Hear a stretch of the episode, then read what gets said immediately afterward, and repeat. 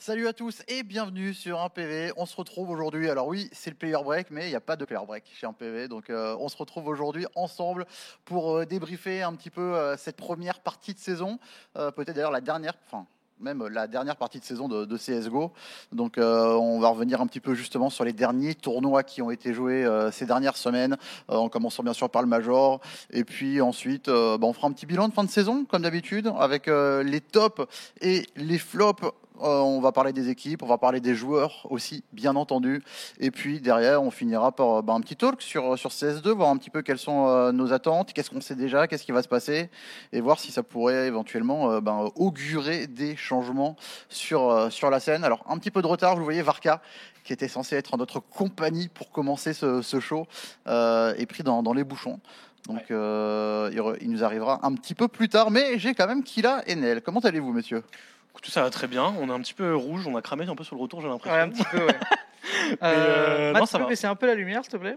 Pas de coup de soleil et euh, on est prêt à débattre de tout ça, faire un petit bilan sur la saison et parler du futur un peu C'est ça. Euh, bah, ça fait bizarre quand même de pas avoir de match. Oui, Ouais, c'est vrai. Mais pour moi, c'est le début des- du mercato, du coup, là. c'est vrai. Je m'y suis mis hier. Avant, je pouvais pas, j'avais du taf, mais là, c'est parti. La première est sortie. Ouais, bon, on peut en parler un petit peu justement avant, avant de commencer tranquillement justement euh, et d'aborder euh, dans un premier temps les, les Blast TV Paris. Euh, Est-ce qu'il y a déjà des petits changements euh, officiels, officieux? Alors, officiel, il y en a eu, mais euh, il y a eu hier, euh, enfin, il y a pas longtemps, euh, Ampus, qui a pris Ouais. la place d'Alexis B. Spack. Plutôt bon move. Ouais. Euh, je pense qu'on sera tous d'accord que les Golas, euh, voilà. Euh, Dégueulasse. Et là, ce que je viens de sortir, bon, ça, ça, se- non, ça se savait pas totalement, mais euh, il y a Jax du coup qui serait pisté en discussion avec EG, Evil Geniuses. Waouh. Euh, Evil, Ge- il le mérite. Euh, Il y a donc il y a ça et il y a potentiellement d'autres changements, d'autres changements chez EG. Donc en fait, ça serait un nouveau projet encore une fois. Euh, où il y aurait peut-être Malek d'ailleurs qui pourrait peut-être revenir coacher. Donc ça, il y aurait peut-être plus de Français, ouais. Il dit qu'il y avait trois line-up au début de saison. Ouais. Là, euh, on est passé à deux line-up maintenant. Il y en a une qui a été euh, écartée. C'est White, j'imagine, qui a été ta- écarté parce que Black faisait plus de résultats. Celle avec Stanislo qui Ouais, a été ouais. écarté. ouais. Exactement. ouais. Mm. Donc du coup, voilà, maintenant il n'y a plus que deux équipes euh, et c'est vrai que euh, on en parlera brièvement tout à l'heure, mais c'est vrai que voilà, ça fait quand même partie des équipes qu'on attend revenir un, un petit niveau T1. C'est vrai que c'est la scène américaine en ce moment est, est pas en grande forme. En, en vérité, si tu fais le. Comment dire Déjà pour Jax, pense que c'est une bonne chose parce qu'on le savait, il y avait des problèmes financiers du côté de Jax. Mm. Il y a eu ces embrouilles qu'il y a eu avec son ancienne structure qui n'avait pas payé euh, jusqu'au bout. D'ailleurs, je crois que ça s'est un peu arrangé et qu'au final, il a eu trouvé un agreement et qu'il va. Bon, ça, tu réussir à- crois Enfin, je- Tu dois être au courant quand même. Apparemment, ça s'est arrangé et il Non, pour pourra ceux qui ne toucher savent ses pas, euh, Kila est devenu coach officiellement là. J'ai Looking for Org. Voilà. ceux qui, euh, Les anciens hits quand même. T'as quand même Eh gagné les ECN. du coup, ouais. Ça se passe mieux bizarrement les ECN hein, quand je suis avec eux plutôt que. en Qu'avec Junior, ouais. non, Junior les, Junior les a pas fait encore du coup. vous n'êtes même pas qualifié, donc euh, oui, c'est vrai. Ah, D'habitude, on passait pas les playoffs avec mes, mes équipes. Enfin bref. Euh, du coup, pour Jax, oui, forcément, c'est cool financièrement parce que EG, on le sait, c'est une écurie qui est capable de sortir des, des gros gros chèques. Donc, euh, vu que lui, il a subi euh, un peu les aléas des, des structures, euh, comment dire, euh, pas pérennes qui venaient de, de s'installer sur CS, bah, euh, c'est cool de se dire qu'il va pouvoir peut-être sécure, euh, être sécure financièrement là-dessus. Euh, après, en plus, EG, c'est une écurie qui a des slots quand même dans des grosses compétitions. Mm. Donc ça lui offrira encore plus de visibilité. On l'a vu, surtout Jax, il a quand même énormément de répondants sur le serveur. On l'a vu chez Vitality quand il est passé, il a été très très bon. Apex, on a en parlé un petit peu plus d'ailleurs chez Taurine euh, dernièrement, sorti il y a quelques jours. Bon, d'habitude, je fais pas trop la pub de Taurine, j'aime pas trop, mais euh, l'interview pour le coup est intéressante vu qu'il y a Apex. Euh, mais oui, il en parlait et il trouvait, pour reprendre les mots de, de Apex, Jax, c'est quelqu'un qui est au final mécaniquement, même s'il a quasiment 30 ans ou 30, tout juste, euh, t'as l'impression qu'il a 22 ans quoi sur le serveur. Bah, il, en termes e-sport, il a 4-5 ans, pas plus quoi. Dans, à, Enfin, niveau terrain, à haut ouais. niveau, je veux dire. Ouais, ouais. Parce qu'avant, oui, ça fait longtemps qu'il joue, mais c'est vrai que pour un mec qui a le pouce éclaté, enfin, qui est un peu. euh, On n'est pas sur les doigts boudinés de enfin, il a- Norbert. Ah non, mais... oh là là là là, ça, Oh. c'est toi. hein. Entre coachs. Entre coach, ça, ça- euh, ouais, non, mais après, est-ce que c'est un bon move pour lui? Est-ce qu'il peut pas espérer C'est la mieux? Est-ce question, qu'il peut en fait. pas espérer du Fnatic, du ce genre d'équipe, quoi, du OG euh, Est-ce que c'est, est-ce que ça serait mieux? Euh, oui, je pense que sportivement ce serait mieux, mais euh, si on prend au final. euh, nous, en tant que Français, on connaît les capacités de Jax. Il y a eu ce petit passage chez Vitality euh, pour des poules en EPL où il a montré de très belles choses, mais vraiment de très belles choses.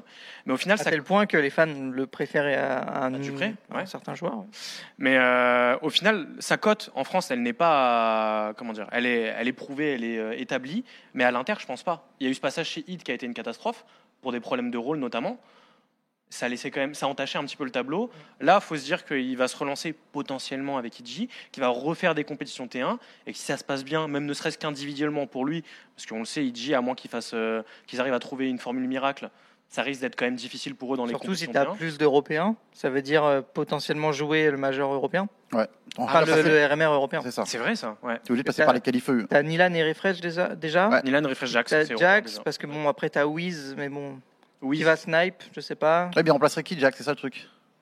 Ah, ça- il peut s'il remplace plusieurs un autre changements. européen, Il peut y avoir plusieurs changements, donc euh, on sait pas trop, mais c'est vrai que là, il y a plus de chances qu'il y ait des Européens que des Américains vu la scène, quoi. est-ce qu'il garde Breeze Breeze là? Breezy, Ouais, Breezy. euh, Breezy. moi, je pense pas, mais. Bah, en fait, moi, c'est typiquement le joueur, un des joueurs que je verrais sauter. Si on Ouais. reste sur Wiz qui est en tant que sniper, Breeze, de toute façon. euh, Est-ce que tu gardes Wiz Bah, Quitte quitte à passer européen, tu. tu- tu- Non, je préfère avoir un autre sniper que Wiz. Ouais, voilà. Mais après, Wiz, c'est le fruit de leur académie, de leur projet à eux. C'est un, équi- c'est un joueur qui est monté. euh, il était chez EG White ou EG Black, je sais plus quel line-up avant.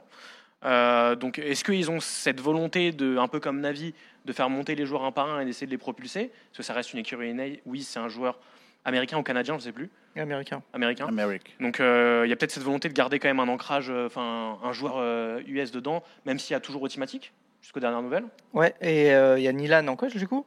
En- En joueur, en pardon joueur, ouais. En leader? Mm. Ouais. Est-ce que la solution pour Nitro, pour prendre sa, sa retraite, c'est pas IG Comme ça, tu as un joueur américain qui peut lead et qui joue jamais. Toi tu veux du mal à Jax. Hein. Attends, Non, tu veux que- tu veux que Nitro il aille en lead chez Edgy Quitte à prendre sa retraite, autant aller chez IG. Tu prends ton billet, euh, tu joues trois mois dans l'année. Et... Après, euh, si Ça, je tu trouvais prends- pas mauvais, moi, l'année dernière dans, pas dans se ce faire, rôle de hein, mais, leader. euh, hein. Moi, je pense que c'est une idée. euh, Si, si t'as Nitro au moins, t'as Nitro Wiz et euh, Automatic, au moins tu passes par le RMRNA Ouais. et t'as des slots pas sûr de passer pour autant, mais. Après pas sûr de passer, c'est vrai. Ultimatic est peut-être le meilleur joueur qu'à chaque fois qu'on regardait euh, Edgy. Hein. Oui, ouais, clairement. Honnêtement, le, le plus Peut-être régulier. même le seul joueur quoi, de l'équipe. Mm. Oui. Court. Oui, non vraiment, il a, enfin j'étais assez surpris. Il, a- il mérite mieux depuis, de- depuis très longtemps. Ouais. quoi. Ouais, clairement. Mais j'étais assez surpris parce qu'au final, euh, je me demandais comment ça allait se passer le retour de, du V-Word. Et au final, bah, il a été très bon très rapidement. Donc, euh, BG à lui, mais je pense que lui doit un peu en avoir marre de ce qui se passe là actuellement dans son équipe. Parce que c'est quand même un des seuls euh, gagnants de Major US. Ouais. C'est un joueur qui a été constant pendant la plupart de sa parade. Bah, Il y a Rush aussi chez les, euh, T'as Rush chez EG Black, dans l'équipe 2. Ouais. Dans l'équipe 2, c'est vrai. Je pense qu'il il attend patiemment qu'il y, ait des- qu'il y ait ces moves qui se fassent au niveau du mercato. Quoi. Bon, à suivre. euh, je pense qu'on aura des, des updates sur IG euh, dès la semaine prochaine. Euh, ça va bouger parce qu'en fait, le roster log de Blast, donc pour les, play, les pools du prochain, donc du split fall, ouais. euh, c'est d'ici une, moins- une semaine à peu près. Ok. Donc en fait, les plus gros transferts pour les plus grosses équipes doivent se faire dans la semaine. Ah oui, donc au final, la période de player break, le mercato pour les grosses équipes est très court. Comme tu disais, si on veut sécure ouais, euh, ouais, ouais. le Blast Group. Ouais. quoi. Après, il y a beaucoup d'équipes qui sont pas en blast, donc euh, ça les dérange pas. Et je pense que vraiment, s'il y a des cas de force majeure euh, ou je sais pas des, des- des trucs avec des joueurs ukrainiens, parce qu'il y a peut-être, imagine tu dois les faire sortir du pays, enfin ça encore ajoute encore des complications, etc. Mhm. Euh, ben, je pense qu'ils peuvent négocier un petit décalage, mais je, par moi, tout le monde m'a dit c'est le 22, c'est fini. Donc, Ouais, pour euh, des cas de force majeure. Quoi. Ouais. On passe de EG à OG. Puisque Oui. euh, du côté des, des OG, ouais, une lettre change, mais euh, ça fait quand même beaucoup.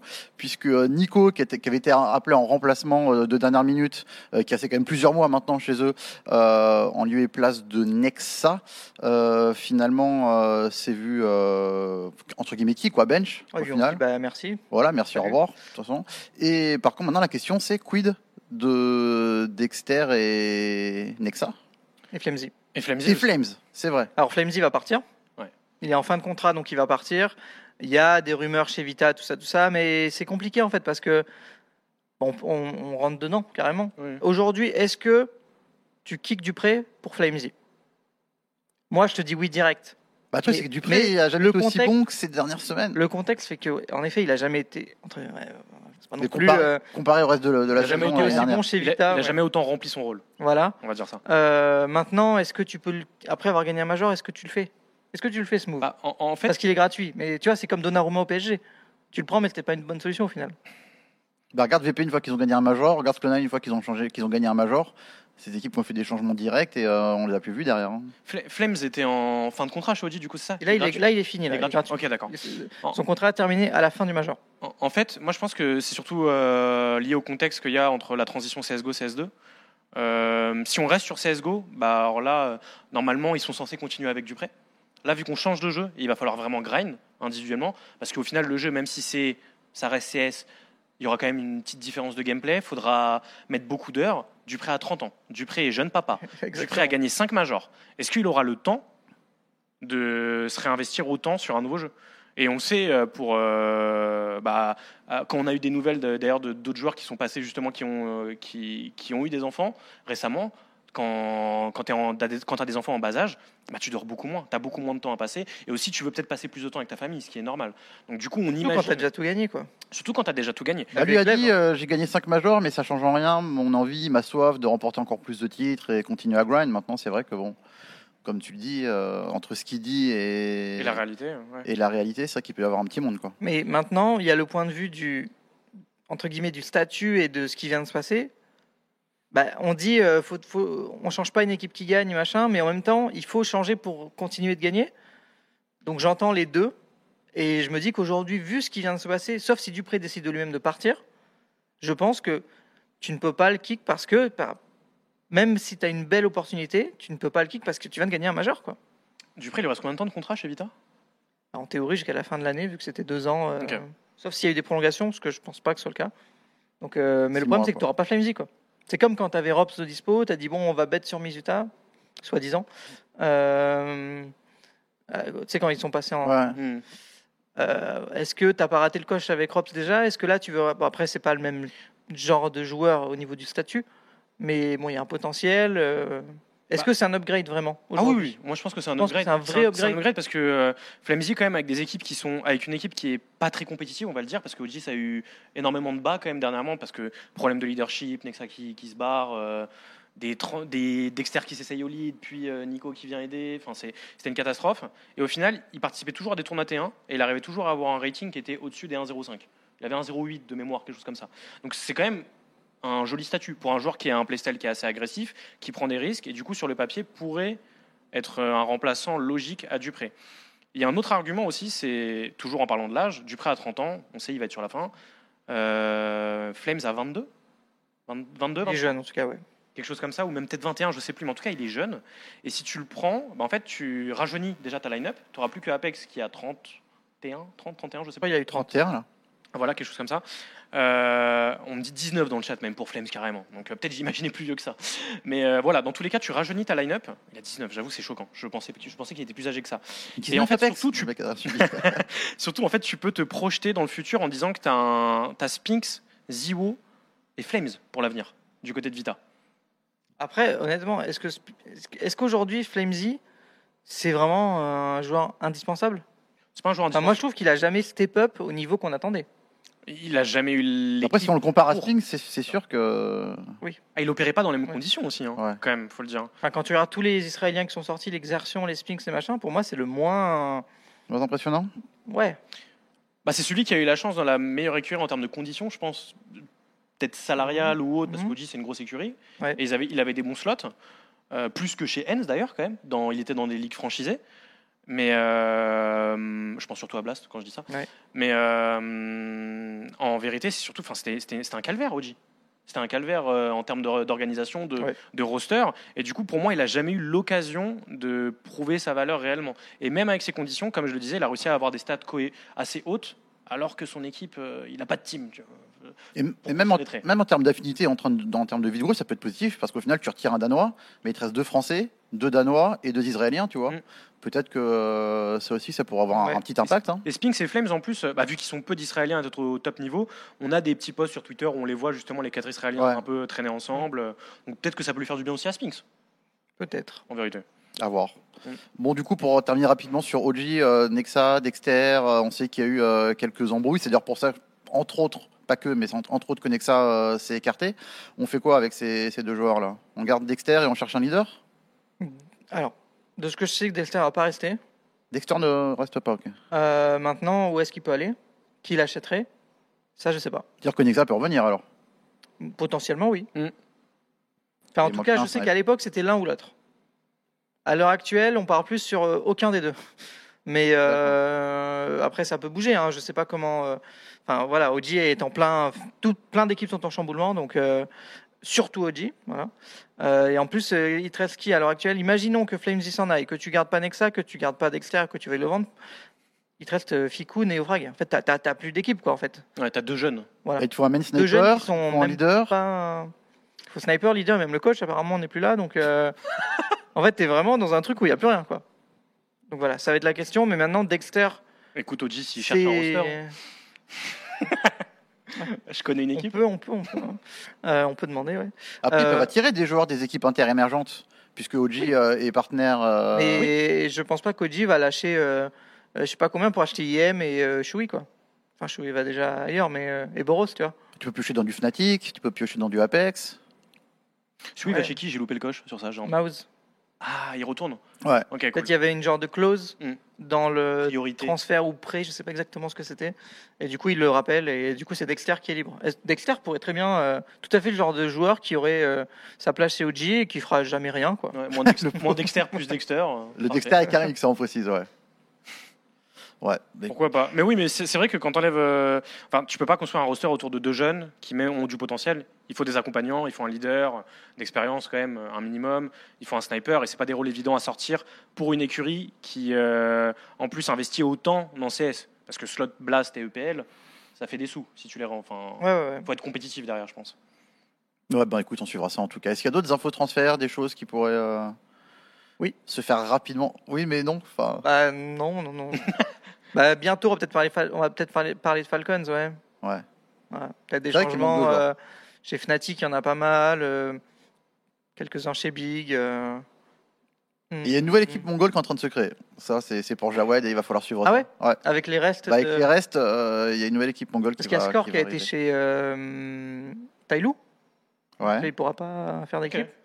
Euh, du coup, il reste qui là? T'as Bartak et. euh, Enfin, on va pas faire genre, ça nous intéresse. Non, on verra- mais euh, après, c'est avec deux, deux, deux, joueurs, deux, trois joueurs totalement inconnus, mais bon, voilà, peut-être que, Vous demanderez à Jawad sur son stream. Ouais, voilà. peut-être que ça va apporter un Et petit, sur, peu, un petit euh, peu de concurrence. The Mongols FR sur Twitter.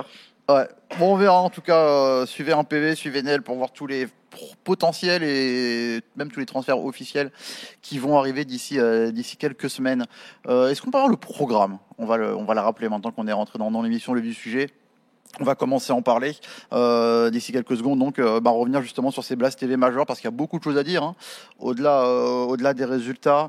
Et ensuite, on enchaînera sur les deux derniers tournois qui ont eu lieu sur cette fin de saison avec d'abord les IUM Dallas et ensuite les Blast première Spring Final qui se sont terminés euh, la semaine dernière avec euh, la victoire des, des héroïques. Ensuite, on partira sur, euh, sur des débats, les tops et, et les flops.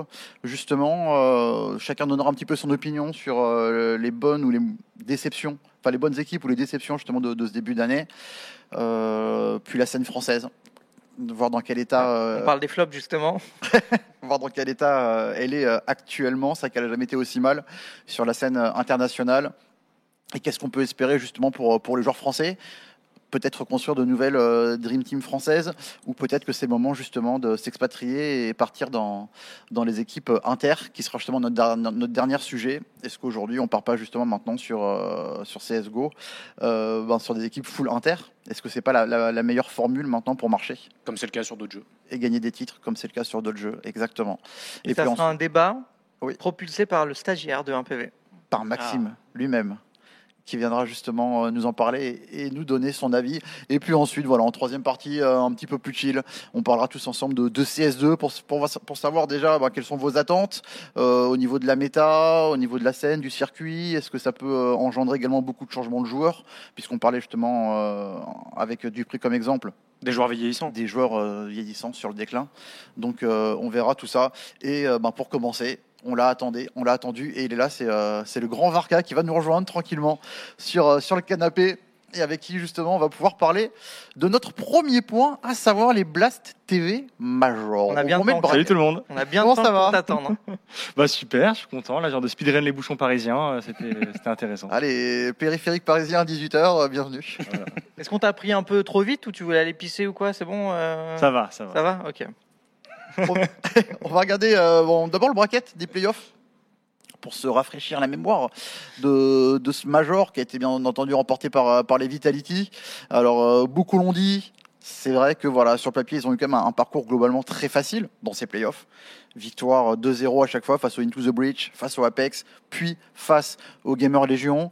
On espérait avoir une finale face au Heroic, et finalement Heroic justement se sont fait éliminer par GL en, en demi-finale. Et autre surprise, peut-être dans cet arbre aussi, on peut rajouter, ben, c'est les, Anglais de, de Into the Breach et euh, les euh, joueurs CIS de, de Monté. Donc, euh, alors déjà, on va parler uniquement de niveau de jeu. Comment est-ce que vous avez trouvé ce, ce major en termes de niveau de jeu au-delà des, des surprises ou autres? Moi, justement, je veux juste revenir un tout petit peu avant sur. Tu as parlé du parcours qui était très facile. Ouais. Le parcours très facile, faut se le créer quand même. Faut se le créer. faut se le créer déjà. Les jeux- juste pour rappel, Vitality, ils ont fait 3-0 en Legend Stage. Ils ont battu G2, ils ont battu Hens, puis monté en, en BO3. Là où toutes les équipes, justement, T1, ont choke contre des équipes T2. Et justement, on va en parler des équipes T2, parce qu'on parle, tu parlais du niveau de jeu euh, global. En fait, c'est le major avec le plus d'équipes T2 en, en playoff. Quoi. On a Exactement. 4 équipes sur 8 qui sont issues du T2 et qui sont entre euh, top 20, top 30. Voire même au-delà du top 30 pour certaines. Ouais, comme tu l'as dit, elles sont elles-mêmes aussi créées ce parcours-là, hein, parce que c'est pas euh, c'est pas des équipes T2 qui ont battu d'autres équipes T2, T3 pour arriver Ouais. jusqu'ici. C'est on a vu tous les gros cadors historiques de la scène, toutes les équipes qu'on trouve en ligue fermée, euh, que ce soit ESL ou, ou Blast, tomber les uns après les autres. Ben, on peut voir justement le tableau, je pense. euh, Les seuls les seuls qui ont tanké finalement sur la première partie, c'est euh, c'est Vita et Heroic, et euh, on s'attendait à les retrouver en finale. Et finalement, même Heroic, qui était l'équipe à peu près sûre, on, on avait une certitude, c'est qu'Heroic ne perdrait pas contre une équipe T2. Même cette certitude-là s'est avérée fausse, puisqu'ils ont ils ont fini par tomber contre Apex. Ouais, parce que de l'URM, il y a eu des grosses surprises. Alors, grosses surprises, on entend quand même Clone9, Virtus Pro, par exemple, qui est souvent présent. Gamer Légion, Pas Apex. pas Apex. Spirit, Astralis. Après, bon, là, d'autres équipes bon, qu'on voyait pas forcément en playoff, mais qu'on pouvait attendre au Major. Je pense à Big, euh, MIBR, EG et pourquoi pas une autre équipe brésilienne. Euh, ensuite, éliminé en Challenger. Bah, là aussi, quand même, directement disparaissent Forze, Mouse et OG. Donc, on voit quand même que petit à petit, ça se vide. Et puis, en légende, il y a quand même euh, quatre euh, des équipes favorites qui se font euh, également sortir, à savoir Hens, Furia, G2, Navi. Donc, on a vraiment eu, comme ça, petit à petit, phase après phase, la disparition quand même de toutes ces grosses écuries pour se retrouver uniquement avec FaZe, Vita et, et Heroic en playoff. Bah déjà, au RMR, tu as les absents, tu as Cloud9, euh, VP, même Spirit. que Même tu- Spirit, c'est Spirit que tu là, voyais aller largement. en Spirit en 0-3. hein. Ouais, c'est C'est c'est une folie. c'est une folie. Cloud9, c'est un, un choke euh, incroyable. VP, pareil, hein, ils gagnent le major, ils vont pas au major précédent. Au major suivant, pardon. Ouais. C'est- C'est c'est dingue. Euh, pour le challenger, tu as, quand même euh, Mouse, pardon, qui a fait demi Oui. au major précédent, mais qui n'a jamais confirmé derrière. Il n'y a pas eu de gros euh, choc au Challenger. Quand tu Mm. vois les équipes qui tombent, tu as toujours quelques gros qui, qui passent à la casserole. Et là, c'était pas les plus gros, on va dire. Donc, c'était plutôt rassurant. Le Challenger, au contraire. Mm. On s'attendait justement à avoir un Legend Stage qui allait, euh, qui allait être très, euh, très classique, on va dire. On savait qu'il allait sûrement avoir une équipe T2 qui allait passer. Mais quand tu vois OG, Moz, Force qui passe, t'es pas en train de te dire mince, on a, on a raté un contender pour le Major derrière. Moi, j'étais déçu pour Force quand même. Force, je les, je les- je les mettais dans ces équipes T2 qui pouvaient aller Ouais, en tu choques légende. contre Greyhound d'entrée. Comment? Tu choques contre Greyhound. Ah oui, non, match, mais- Voilà. Ils ont choke, là-dessus, quoi. ils ont choke, ils ont choke, clairement. Et Mouse en 0-3, si je dis pas de bêtises ou pas? Mouse en 0-3, ouais. Mouse en 0-3. hein. J'avais un trou de mémoire sur ça, mais oui, Mouse, c'est Ouais. une contre-perf aussi. hein. Et puis ça, comment dire? C'est logique du coup qu'il y ait des questions qui se posent au niveau de leur roster derrière, suite à cette contre-perf. Normalement, t'as deux, allez, une, deux, trois maximum surprises. Là, t'en t'en avais quatre Avant les playoffs, tu veux dire? Dans les, en playoff. Là, t'avais quatre équipes surprises en playoff. Mm. Moi, je vais dire honnêtement, je veux pas faire mon historien, mais j'ai vu tous les majors. Je pense que vous aussi, certainement. Honnêtement, c'était. Enfin, le niveau. Je trouve que le niveau était très homogène, mais pas très haut. Ouais, c'est assez bien résumé en soi. Du Je coup- n'aurais pas dit mauvais non plus. Hein. Faut pas dire Non, je mauvais. pas qu'il est mauvais. c'est que c'est peut-être pas le meilleur major qu'on a eu. Pour moi, le meilleur major, ça restera. euh, Stockholm, pour, moi, c'est Stockholm. ouais. Le, le-. Stockholm a été incroyable. Euh, Antwerp a été très bon aussi, mais pour moi, c'est vraiment les, les deux pics. Rio, ça a été assez moyen au final, et euh, voire mauvais hein, par, par moment Rio. Oui. Et celui-ci restera. euh, faut pas le sous-coter parce que vraiment, il y a eu beaucoup d'équipes T2, mais qui ont très bien joué. Ouais. Faut, no- faut noter que Gamer Legion joue un très très beau CS. Mm. Euh, pas au début, vraiment pas au début. Même en même en Legend 7, c'était pas terrible Gamer Legion, mais en playoff, c'était vraiment beau à, à, à regarder. Euh, Apex a joué un super 16 du début à la fin. Pour le coup, là-dessus, il n'y a pas, il y a pas grand-chose à dire. Et même de, de manière générale. Alors, ITB, je pourrais pas dire, parce que j'ai pas non plus vu tous les matchs ITB. On a tous vu celui contre Vita, évidemment, qui était plutôt intéressant. Mais je pourrais pas trop euh, juger leur niveau on de jeu. pas beaucoup diffusé beaucoup euh, sur MGG. Non, il, ITB. il- il me semble pas, mais hein, Euh, tu peux retenir, voilà, tu as, trois équipes qui ont bien performé comme ça. Tu as Apex qui jouait bien, très très bien en permanence. Gamer Legion qui a eu des très beaux, euh, des très beaux runs. Et Monté qui jouait à un style CS, pas toujours joli, mais efficace. Disons-le, Boros. Voilà. Boros, Et va chercher l'entrée. Et Sam Dayang Oui, oui, c'est vrai. Mais en fait, ce que je veux dire, c'est que monter, j'ai des grosses réserves sur leur niveau de jeu euh, si Boros euh, se fait pique quelque part. Oui. Est-ce qu'ils Bon, seront capables de. Sans doute faire avoir ça, des problèmes alors. Comment Quoi Ils risquent d'avoir des problèmes du coup Oui, bon, après, on s'y attend tous. Boros, vu ce qu'il a montré, normalement, ça devrait euh, aller dans une plus grosse écurie hein, sous peu, quoi. Mais euh, en fait, il prenait tellement d'entrées et tellement d'espace et il prenait tellement de risques et toujours avec beaucoup de réussite Oui. que forcément tes rounds sont plus simples. Quand tu joues, il- il- même s'il se fait trade, tu fais que des 4v4 en terreau. Oui. Bah, c'est facile. Non, mais- Enfin, c'est plus facile, entre guillemets. Et en plus, souvent, c'était pas des 4v4, hein, c'était des 5v3. hein. Ils prenaient des doublés. C'est pour ça que Donc, je, je doutais du, quand je disais le monté. Je vais pas vous dire ils ont joué un très beau CS parce que justement ils sont dans une situation où ils envoient un joueur un peu go kill. Ouais, À part cela, tu construis tes rounds. Tu sais que c'est pas quelque chose que tu peux euh, appliquer sur la durée en fait. Oui, oui, bah, clairement.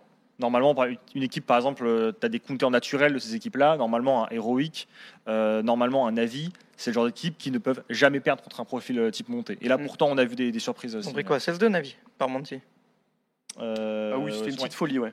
D'ailleurs, qu'est-ce que tu as pensé de, Avec la pire map de Simple? de Woro Touquet qui va en quart de Major en live aura le badge toute sa vie Ouais. maintenant. Écoute, Quart de finaliste. Il a fait du bon match. Hein. J'ai eu un nouveau P250 euh, assez mignon là avec. euh, je Ah, l'ai j'ai récupéré. Il y a 4 stickers Woro dessus. Bah, je les ai bien grattés rapidement. Juste pour te dire. Mais. euh, Et Oni, euh, alors pendant 3 jours, 4 jours, Oni voulait à chaque fois qu'on le voyait faire une interview où il parle de toi, où il dit un mot à toi. Voilà. C'est Oni, hein. toute la journée. C'est Oui, mais- Il me connaît Ah pas, bon. ça sert à rien. Pendant le Major, euh, je me suis tapé deux semaines. Moi. Il était pas avec moi. Bref. Euh, maintenant, pour revenir au truc, moi j'avoue que c'est. Je suis extrêmement déçu de ce Major. C'est la question que j'avais posée Ah oui. déjà justement. Est-ce que. Carrément. Ah ouais, non mais c'est bien quand tu as une, deux surprises. Là, il y en a trop. Enfin, les gros sont pas là, les storylines sont pas là. Forcément, tu bats pas le record de viewers non plus. Mm. Enfin, il y a. Ok, dans l'arène, c'était sympa, mais tu avais quand même euh, une équipe tiers 2 contre une équipe tiers 1, deux équipes tiers 2. Enfin, ok, euh, l'histoire est belle pour l'équipe, mais pour le viewer lambda ou pour euh, les gens qui aiment les qui veulent ben moi je voulais voir Simple contre Nico je voulais voir Ziwo contre Mm. contre Robs enfin voilà c'est ça que je veux voir alors On- je sais qu'on peut que on leur enlève ça, ouais. pas ce qu'ils ont fait mais t'as pas ce truc tu vois souvent on garde en mémoire Krakow parce que t'avais la finale Gambit euh, Imm- Immortal en mode pas ouf Mais ce que tu le- c'est pas le major le plus Star Leader intéressant. aussi. C'est juste c'est ça. pas le major le plus intéressant En termes de niveau, pour moi, c'est loin d'être le plus mauvais. En termes d'intérêt, pour nous, c'était c'était exceptionnel. Mais maintenant, c'est vrai que quand tu te mets à la place d'un supporter euh, brésilien, d'un supporter espagnol, d'un supporter euh, voilà, En fait, de c'était pas un différentes fan de nationalités, Vita. si t'es pas, un- si t'es C'était pas un fan Vita, Vita. c'est- même si après, si tu peux être danois, t'avais toujours héroïque, si t'es anglais, pour une fois, t'avais ITB. Enfin, t'as quand même Ouais. plusieurs nationalités qui ont pu se retrouver alors qu'elles n'ont pas forcément l'habitude. Je, je pense que c'était un super major. Par contre, effectivement, si t'es un, si t'es un spectateur extrêmement neutre sur le papier, euh, que t'es pas intéressé plus que ça par une line-up, tu veux juste, comme tu le dis, voir les gros noms qui se tapent, c'était pas le meilleur major. Parce qu'en termes de spectacle, justement, c'est pas le pire major, en termes de spectacle uniquement. C'est-à-dire que là, quand tu penses au Blast TV Paris, est-ce que tu as des actions comme ça qui te reviennent de fou, des, euh, des one action Il y a des- beaucoup de majors. Ça fait longtemps quand même que sur les majors, on n'a plus de grosses actions comme ça qui nous viennent en tête. hein. Si je te cite, euh, donne-moi sur les euh, quatre derniers majors la dernière action dont tu te souviens, et là tu penses à Nico qui rate un shot d'eagle. Ouais. Ouais. Voilà. Euh, en, en chose, en play-off, je sais pas si j'ai des grosses actions. moi je me souviens euh, Magix Magix euh, de Spirit contre en demi contre euh, FaZe je Dans la longue, euh, longue Ouais. sur des deux. Ouais, longue sur Ouais, des ouais. deux, voilà. Après, bon, là, il y a peut-être euh, ouais, des trucs de Yem, des trucs de Zio, mais euh, ouais. Et enfin, je sais que ça va pas plaire ce que je vais dire, mais je pense sincèrement que Vitality a le parcours le plus facile de l'histoire des Majors. Tu joues 4 BO3, t'as pas une équipe de top 20. C'est pas leur faute, mais c'est aussi un fait. Non, mais je pense, je pense que c'est vrai. 3 mais- BO3. Et à monter euh, juste avant. Ah oui, d'accord. Alors, ok, Ouais, tu bats pense- Je G2, pense que c'est vrai. Tu bats euh, Hens. Difficilement les deux fois, ça peut mal tourner, mais tu arrives à le faire. Ouais. C'est ce qui fait que tu sors. euh, Ça change pas la valeur de comme ton ça. major, quoi. pour moi c'est ça. C'est juste que, ok, coup de bol, tu fais l'analyse derrière et tu te dis, ils ont eu le parcours peut-être le plus simple de l'histoire. Ouais. On est d'accord, ok, Mm. très bien. Et pour moi, ça dévalue pas du tout la. la- Mais tu vois, mais dans- même dans je pense major. que si tu que héroïque en finale et que tu gagnes, bah, t'as rien à dire. Tu as battu la deuxième meilleure équipe, terminé. Mm. Là, bah, tu as battu Chaos et. Et qui est Kra- Krasnal en finale. tu vois ce que je veux dire? Non, Krasnal s'était monté. Après, euh, écoute, très, très bien. Euh, moi, ça fait que bah, je dis depuis le début, et on est beaucoup à dire ça, que le projet fait pas sens. Bah, enfin, ça donne pas plus de sens au projet, selon moi. Mais Ouais, euh, je suis pas d'accord. je pense qu'ils ont réussi à vraiment créer une équipe ces derniers mois, depuis janvier. Ils arrivent vraiment à faire quelque chose. Maintenant, j'aurais aimé que ça soit une, victoire et une vraie belle victoire en finale, une explosion, un truc vraiment. Pam, c'est notre major, on l'a fait, les gars. Là, c'est juste qu'on a battu les mecs euh, en face qui étaient pas ouf. Après, j'ai regardé les. euh, justement, quand on se posait la question de est-ce que c'est euh, le pire major, j'ai regardé beaucoup de finales avant le Covid, donc avant 2019. Euh, Enfin, avant le major de Berlin, pardon, en 2019. Euh, Il y a eu beaucoup de roustes en finale quand même. hein. Il y a eu des, il y a eu des Astralis par exemple à, à Berlin contre Avangard. Astralis mettait des. Avant-garde, Avangard, Avangard a Avangard, mis Hens. 11 rounds dans deux maps. Edge aussi, hein, s'était fait éclater. Oui, euh, mais voilà. Mais, Et ce major, t'avais euh, Renegades avant-garde en demi aussi. oui, voilà, c'est ça. T'avais Renegade avant, Avangard en demi. Il y a eu des majors. ce avec major, des- éclatés. Krakow. Après, c'est pas la pire finale. Il y a eu beaucoup de finales comme ça, hein, clairement, Ouais. qui ont- qui sont été euh, ça, bâclées en deux heures. hein. Moi, f- genre, j'ai deux, j'ai deux navis à match, FaZe euh, Ah, mais là, Navi c'est à match. pas euh, Ah oui, non, mais par contre, les deux Euh, d'avant, les deux avant Rio, On, on- c'était on incroyable. retire Stockholm. On, on a dit Stockholm, euh, Mm. Stockholm et Antwerp, c'est sûrement les deux majors en termes de niveau euh, et en termes de beaucoup de choses les plus intéressantes qu'on a eu de l'histoire. Mais après, sinon, tu vas chercher très très loin. Tu vas chercher du Cato 2014, du Cologne 2015. Mm. enfin, voilà. Là, il y en a qui seront perdus dans le chat. Oui. Mais euh, non, non, je, je- en fait, je pense pas qu'il faut trop, euh, comment dire, remettre en, en question. euh, Enfin, c'est pas remettre en question le titre, mais c'est Non, mais en fait, est-ce minimiser. est-ce que ça valide euh, le projet Vitality? F- Bah, Concrètement, Moi, je pense que, moi, bah ouais, t'as gagné un major, moi, je pense que oui. mais dans les faits, euh, Ouais, ouais, Moi, je ça- pense ça- que- ça le valide. Moi, je pense que ça valide parce que, en fait, c'est la preuve que, en fait, il y a eu toute cette histoire autour de Trust, la vision de jeu de Dan d'Apex. ça, ça, ça, on l'avait dit depuis un moment, mais Mais il y a eu tout, il y a eu Clairement. tout ça. Il y a eu euh, du coup le, le prêt de Jax et Jax on l'a utilisé et on a joué comme euh, Apex voulait jouer. Dupré du coup a pu s'inspirer. En... Enfin Apex a pu appuyer dessus en mode regarde regarde ce qu'a fait Jax ça s'est bien passé etc. Dupré il faut que tu prennes de l'espace comme lui le faisait. Il s'y est mis petit à petit, petit à petit. Au fil des tournois, ça se passait de mieux en mieux. Sur l'année 2023, au final, le parcours de Vitality est quand même euh, très bon sur toute l'année. Et là, justement, tu as la cerise sur le gâteau, l'ultime trophée que tu voulais, justement, que Ziwo n'avait jamais eu alors que c'est Ziwo. Tu as ce- ce trophée qui vient justement consolider ok, si on trust Dan, on peut gagner un major. Donc pour moi, ça a de la valeur en fait. Ok. En gros, c'est, en gros moi je le, je le vois Non, comme je, ça. je- je suis d'accord avec toi, mais je pense toujours que les gens retiendront. Bah, C'était le dernier major, ils ont battu personne. Et en fait, ça me fait chier aussi que. Non. Non, parce que si le verre à moitié plein, tu te dis c'est dernier major les, et c'est qui a gagné, tu vois. se souviennent de tous les majors et Oui, oui, euh, oui. de trucs. Oui, mais- clairement, clairement c'est toi. Je te le dis, c'est sûr. Ok, ok, ok. Bah, je pense qu'on retient juste, c'est que Ziwo a eu son major, voilà. C'est ce que C'est. tout le monde retiendra. Après, ils ont, ils ont, ils ont qu'à en gagner un deuxième. S'ils ont gagné un deuxième, le premier tu l'oublies. Avec- ah, mais Là, quand on parle, totalement, mais Là, tu totalement. prends du recul, tu parles, quand on parle de l'ERA Astralis, par exemple, tout le monde a oublié euh, les hauts et les bas qu'il y a eu sur l'ERA sur Astralis, qui Oui, ont eu des moments très ouais. compliqués, que quand ils, gagnent, euh, quand, quand ils gagnent le dernier major, ils sont pas du tout favoris, qu'ils doivent se faire sortir en quart, ils doivent se faire péter par les couilles d'encart, tout le monde s'attend à ce qu'ils se fassent péter. Oui. Ils se Ouais. font pas péter, et T'as au une final, T'as une vraie histoire. mais parce que, mais maintenant nous, nous on la connaît, mais là, pour la plupart des gens, ils ont pas ça en tête. Tout le monde retient Astralis, 4 majors, il y a eu cette ERA là qui a, qui a existé, et là on retiendra Ziwo. euh, a gagné le dernier major de, C- de CSGO, c'était à Paris, c'était C'est magnifique. la prophétie. Voilà, et ça, ça s'arrêtera là, tu vois. Je veux dire, Dupré, tu dis il a 5 majors, tu dis pas il a 5 majors dont un facile, toi. Ouais. Avec Astralis, il y a eu des. facile. Ouais, Un peu peu facile, plus ouais, même. faut- faut- il y a eu des Ouais, majors abordables et tout. Donc, Mm. euh, il y en a deux, trois euh, Astralis. euh, il y en a- bon, Après, il y en c'est que un. aussi Il y en a vraiment que un où quand ils arrivent, tu te dis ils vont le gagner 100%. Non, il y en a Il y en deux. a deux deux, ouais. Ah, les deux du milieu, ouais, les deux du milieu, du coup, Ouais. tu dis Après, ils se sont créés aussi. C'est, c'est Ouais, eux, à l'époque, non, mais ils s'ils avaient le après, statut, la Ils ont gagné. domination, euh. Ils ont gagné, ils ont gagné. Putain, tu peux pas l'enlever, ça. On est tous d'accord. Mais après, Et- tu sens quand même que ça va mieux, enfin, côté Vitality. On aura le temps d'en reparler, mais euh, au-delà du major, quand même, tu sens que le niveau de l'équipe, euh, aujourd'hui, tu as un Spinks qui trouve vraiment sa place. On a dit qu'il y a un Dupré qui va mieux. Il y a plus, on n'en parle pas, ça aussi, mais euh, il n'y a plus cette Ziwo dépendance. Mm. Tu Oui. attends que Ziwo fasse 40, fasse 40 kills par map. Des fois, tu as un Ziwo qui finit, toi, avec du à 0,3, 0,4 de rating. Bon, et euh, les coéquipiers arrivent quand même à s'en sortir, tu vois. Donc, Bah, euh, euh, si- dès que tu as Ziwo qui est pas stratosphérique, tu perds en finale, notamment.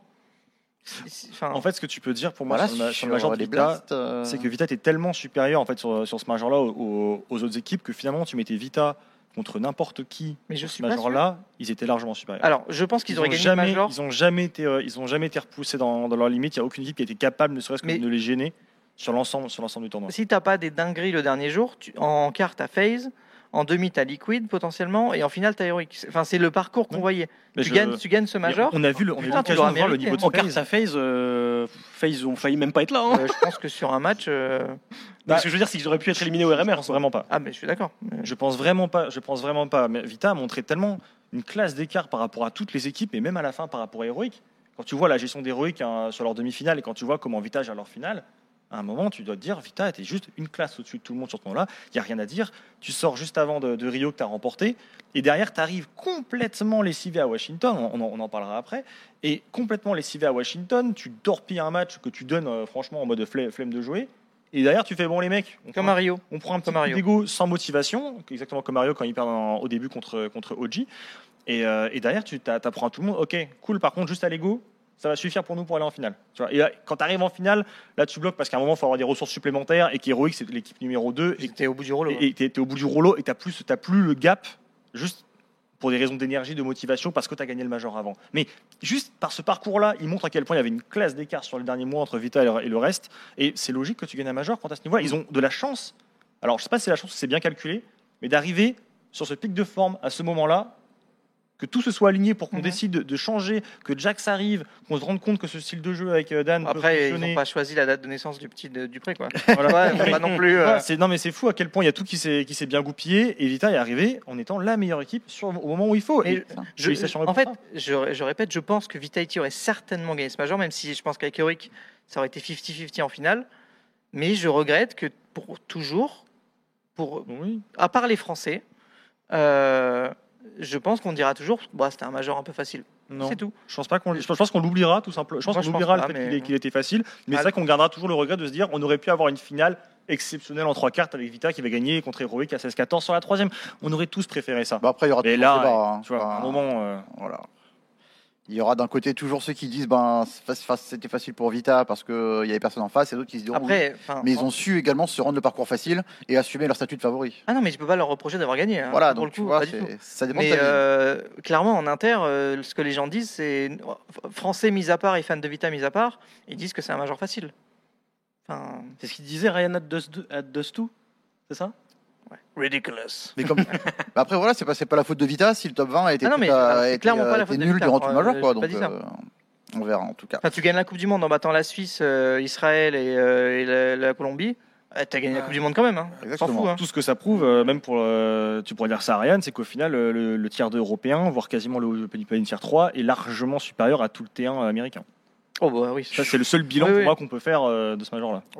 Et d'ailleurs, pour montrer, pour parler du niveau euh, du T2, au final, c'est peut-être euh, le meilleur exemple que le gap entre le T1 et le T2 euh, s'amincit au fur et à mesure, ce, ce major. Oui. Parce que là, actuellement, avec le, le format des grosses ligues CS, euh, Blast et EPL, c'est que si tu n'es pas dans ces équipes franchisées, c'est quasiment impossible de, de se qualifier pour ces events-là, parce que tu n'as qu'une place, chaque- t'as une ou quelques places à chaque fois. Une pour Blast, si je dis pas de bêtises, et euh, je sais plus comment ça marche pour les EPL. Enfin bref, Il y a beaucoup plus de place pour les EPL. Hein. je crois qu'il y a beaucoup plus de place ouais, Ouais. maintenant. Parce qu'en plus, le format a été revu à. Ouais. euh, comment dire Ils ont eu. euh, Ils, ont ont eu la des grandeurs, les EPL. Ouais. ouais, voilà. Donc il y a beaucoup plus de place en EPL, mais Blast, c'est quasiment impossible de se qualifier. Donc euh, c'est très très dur, ce que je veux dire, pour une équipe T2 de pouvoir accéder à ces matchs contre des équipes T1 dans des bonnes conditions euh, sur des gros events. Là, c'était le cas. Vraiment un tournoi qui est full open, du coup, le Major. Et bah voilà, le résultat est là des équipes T2 en playoff. 4 sur 8. Après, est-ce que ça veut dire que euh, ce sont des équipes qui méritent leur place Bah dans oui. ces tournois-là? Je sais pas. Pour moi, faut prouver. Je pense. Moi, je pense que c'est Blast est beaucoup trop fermé. Ouais. Même la Pro League, parce qu'il faut gagner une ligue nationale ou passer par euh, quoi le Challenger, Challenger League, Oui. pour euh, se qualifier. Donc en fait, t'as vraiment, t'as pas 50 opportunités non plus. Pour moi la PL ça va quand même. C'est quand même relativement. Oui, alors, la on PL comparera à actuellement, Blast, euh, C'est plus évidemment. ouais. On est d'accord. Ah, mais mais euh, une équipe inter, bah c'est compliqué parce que pas tu de peux pas passer par tes championnats nationaux. C'est vrai. c'est exactement ce que j'ai. Ouais. La discussion que j'ai eue avec ESL en mode, mais quel, in- enfin, s'il y a encore un intérêt de faire des championnats nationaux quand plus de la moitié des équipes sont inter en fait. Donc, euh, mais bon, c'est un autre. Euh, au fond de ta pensée, dénonce. Non, mais on, on aura le temps d'en- Nel veut tuer les ECN. on aura le temps d'en reparler On aussi. mais, euh, on aura le temps d'en reparler. Bon, en tout cas, voilà, on va, on va tourner cette page major et euh, aborder maintenant bah, les, les- les deux tournois qui se sont joués juste derrière. Alors d'abord un sans Vitality, mais ça, ça, c'était prévu de longue date. hein. Ils avaient prévu Ouais, ouais. de skip euh, les, les IUM Dallas. On va vous montrer euh, justement le, le tableau des playoffs, ces IM qui ont été remportés par les Hens.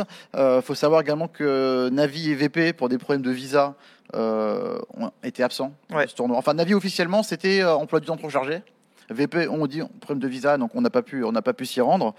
Donc euh, dans le groupe 1, euh, on va, c'était Heroic qui est fini premier du groupe devant G2 et Mouse.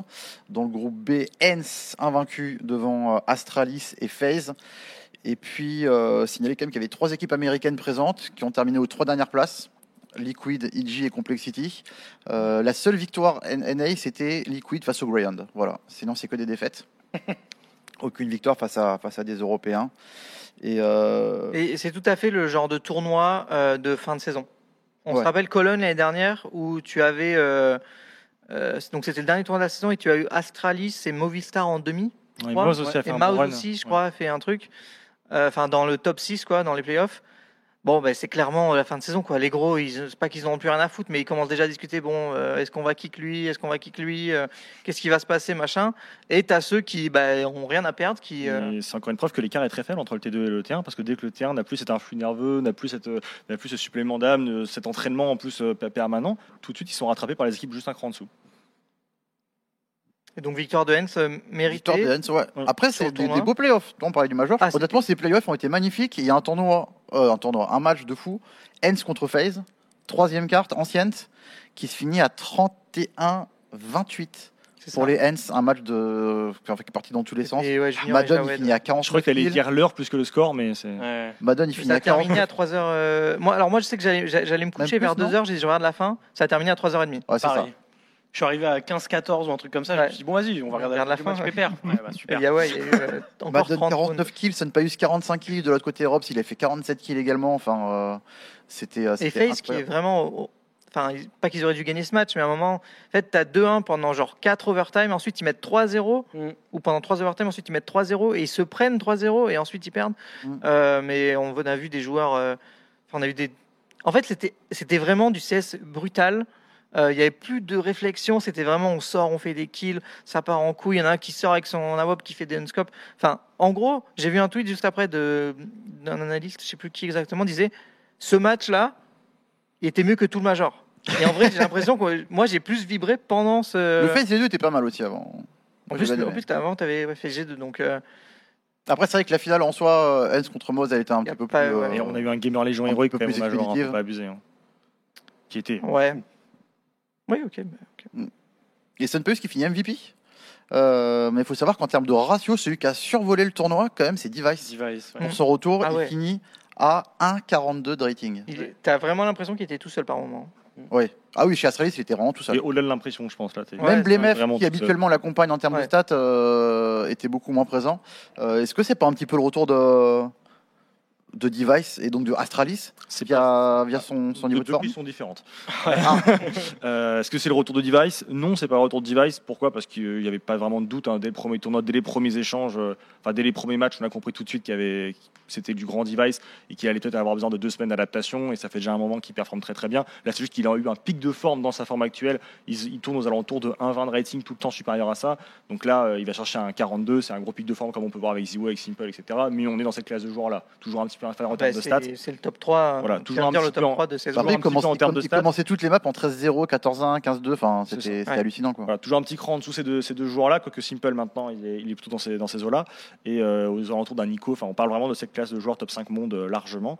Euh, Est-ce que c'est le retour de- d'Astralis? Non, non plus. Euh, pourquoi? Parce qu'il y, a encore des- il y a encore trop de problèmes. Parce qu'il y a le Tex et Euh, Buzz et Glaive. Il y a, il y a Altex qui, qui perf pas assez, ou c'est beaucoup trop inconstant. Buzz, c'est un peu mieux, mais c'est toujours pas suffisant pour, pour le T1, on a un non-sens complet dans le jeu entre, j'en parlerai un peu plus tard euh, quand on parlera des joueurs, mais entre Mm. Glaive et Blemef, où euh, on a le lead de Glaive qui ressemble à une caricature de ce qu'il faisait avant, mais il sent bien que ça ne fonctionne plus, du coup il commence à écouter un peu l'école de Blemef, du coup on se retrouve avec, on joue en 4-1, mais on se croit en 2014 avec Blemef qui est en train de faire des coups passifs, mais genre Happy, vous n'avez pas faire à ce point-là à l'époque, hein, pour, pour dire.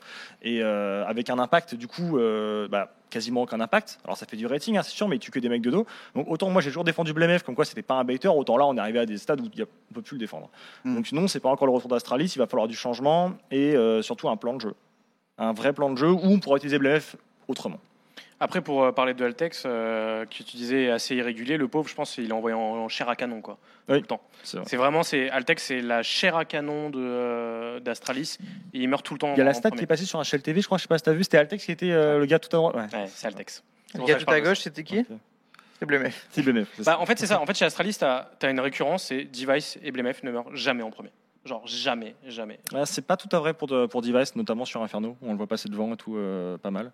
Non, mais Bon, il pas parce qu'il les tue, il tue les autres. C'est vrai. Ah, quoique, quoique c'est, c'est peut-être là où il fait ses moins bonnes stats en terreau sur Inferno parce qu'il joue, euh, il joue First Entry, mais il fait quand même des stats très honorables pour un, pour un Entry, justement. Mais du coup, Et non. Astralis n'est pas de retour, Benji. Mm, Bah écoute, on verra. Peut-être qu'il y aura des changements côté Astralis hein, durant le mercato. euh, Je pense, oui. Bah, de toute façon, ils ont Stair qui va arriver. Donc la question c'est de 2024, savoir euh, ouais. qui, c'est- qui va sauter entre, euh, entre Buzz, Altex. Et faut voir si BMF euh, va pas être, ils vont pas être tentés Ou, de le ou même bouger. Glaive. Hein. Parce que tu peux créer un. lead, projet. tu peux faire lead Bah, faut voir De- qui faut voir qui a le plus d'aura actuellement euh, chez Astralis. Qui a le plus d'aura Est-ce que c'est Blemef ou est-ce que c'est Glaive?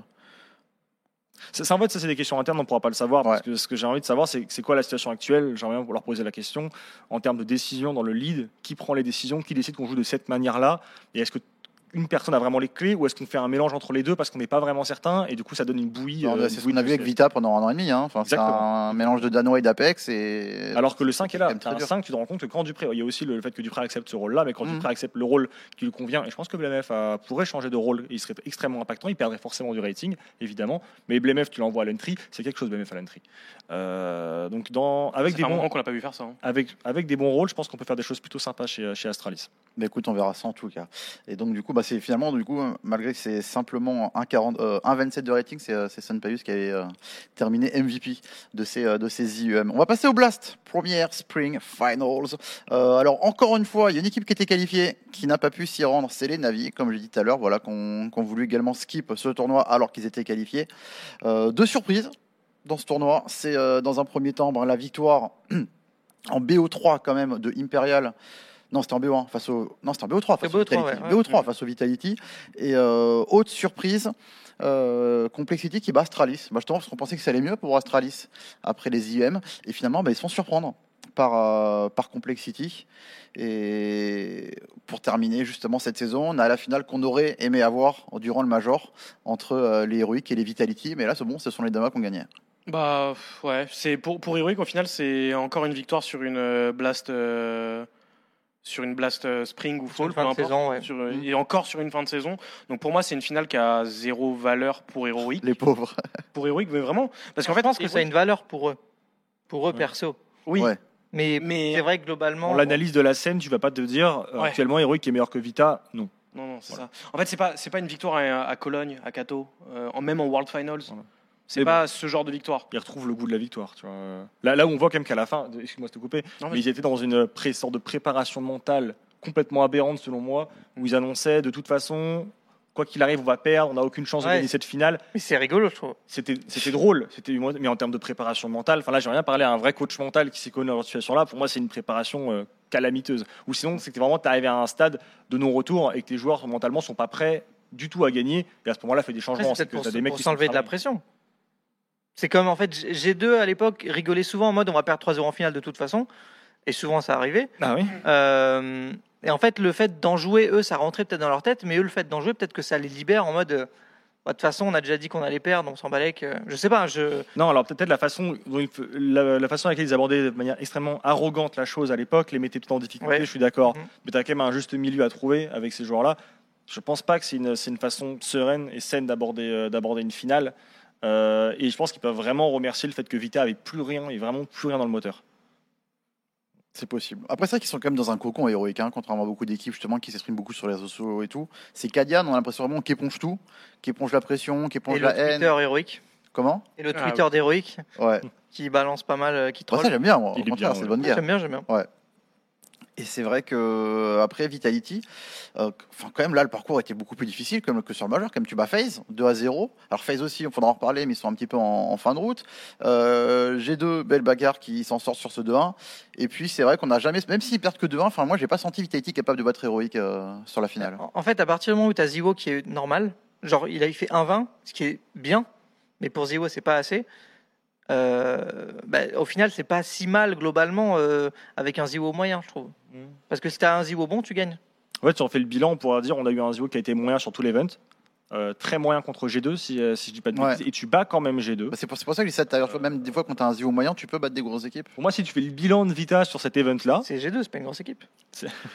si tu fais le bilan pour Vita sur cet event-là, c'est positif. C'est un vrai bilan positif. Tu as réussi à aller en finale, à tenir héroïque alors que tu n'avais plus rien dans le moteur, avec un Zio qui était très moyen. Euh, les joueurs ont su, prendre, ont su prendre le relais pour continuer à performer et rester une équipe au top top du T1. Voilà, il n'y a pas, y a pas grand chose d'autre à dire côté Vita. Euh, le travail avait été fait sur les événements euh, après. C'est dommage de ne pas avoir fait la passe de 3. On aurait été satisfait. Mm. Mais euh, enfin, vas-y, next, on passe à autre chose. Quoi, tu vois, c'est pas, euh, on, on les attendra pour Cologne. D'ailleurs, ce qui est marrant, c'est que dans les deux finalistes, il n'y en a que deux qui sont dans le top euh, 10 euh, de stats.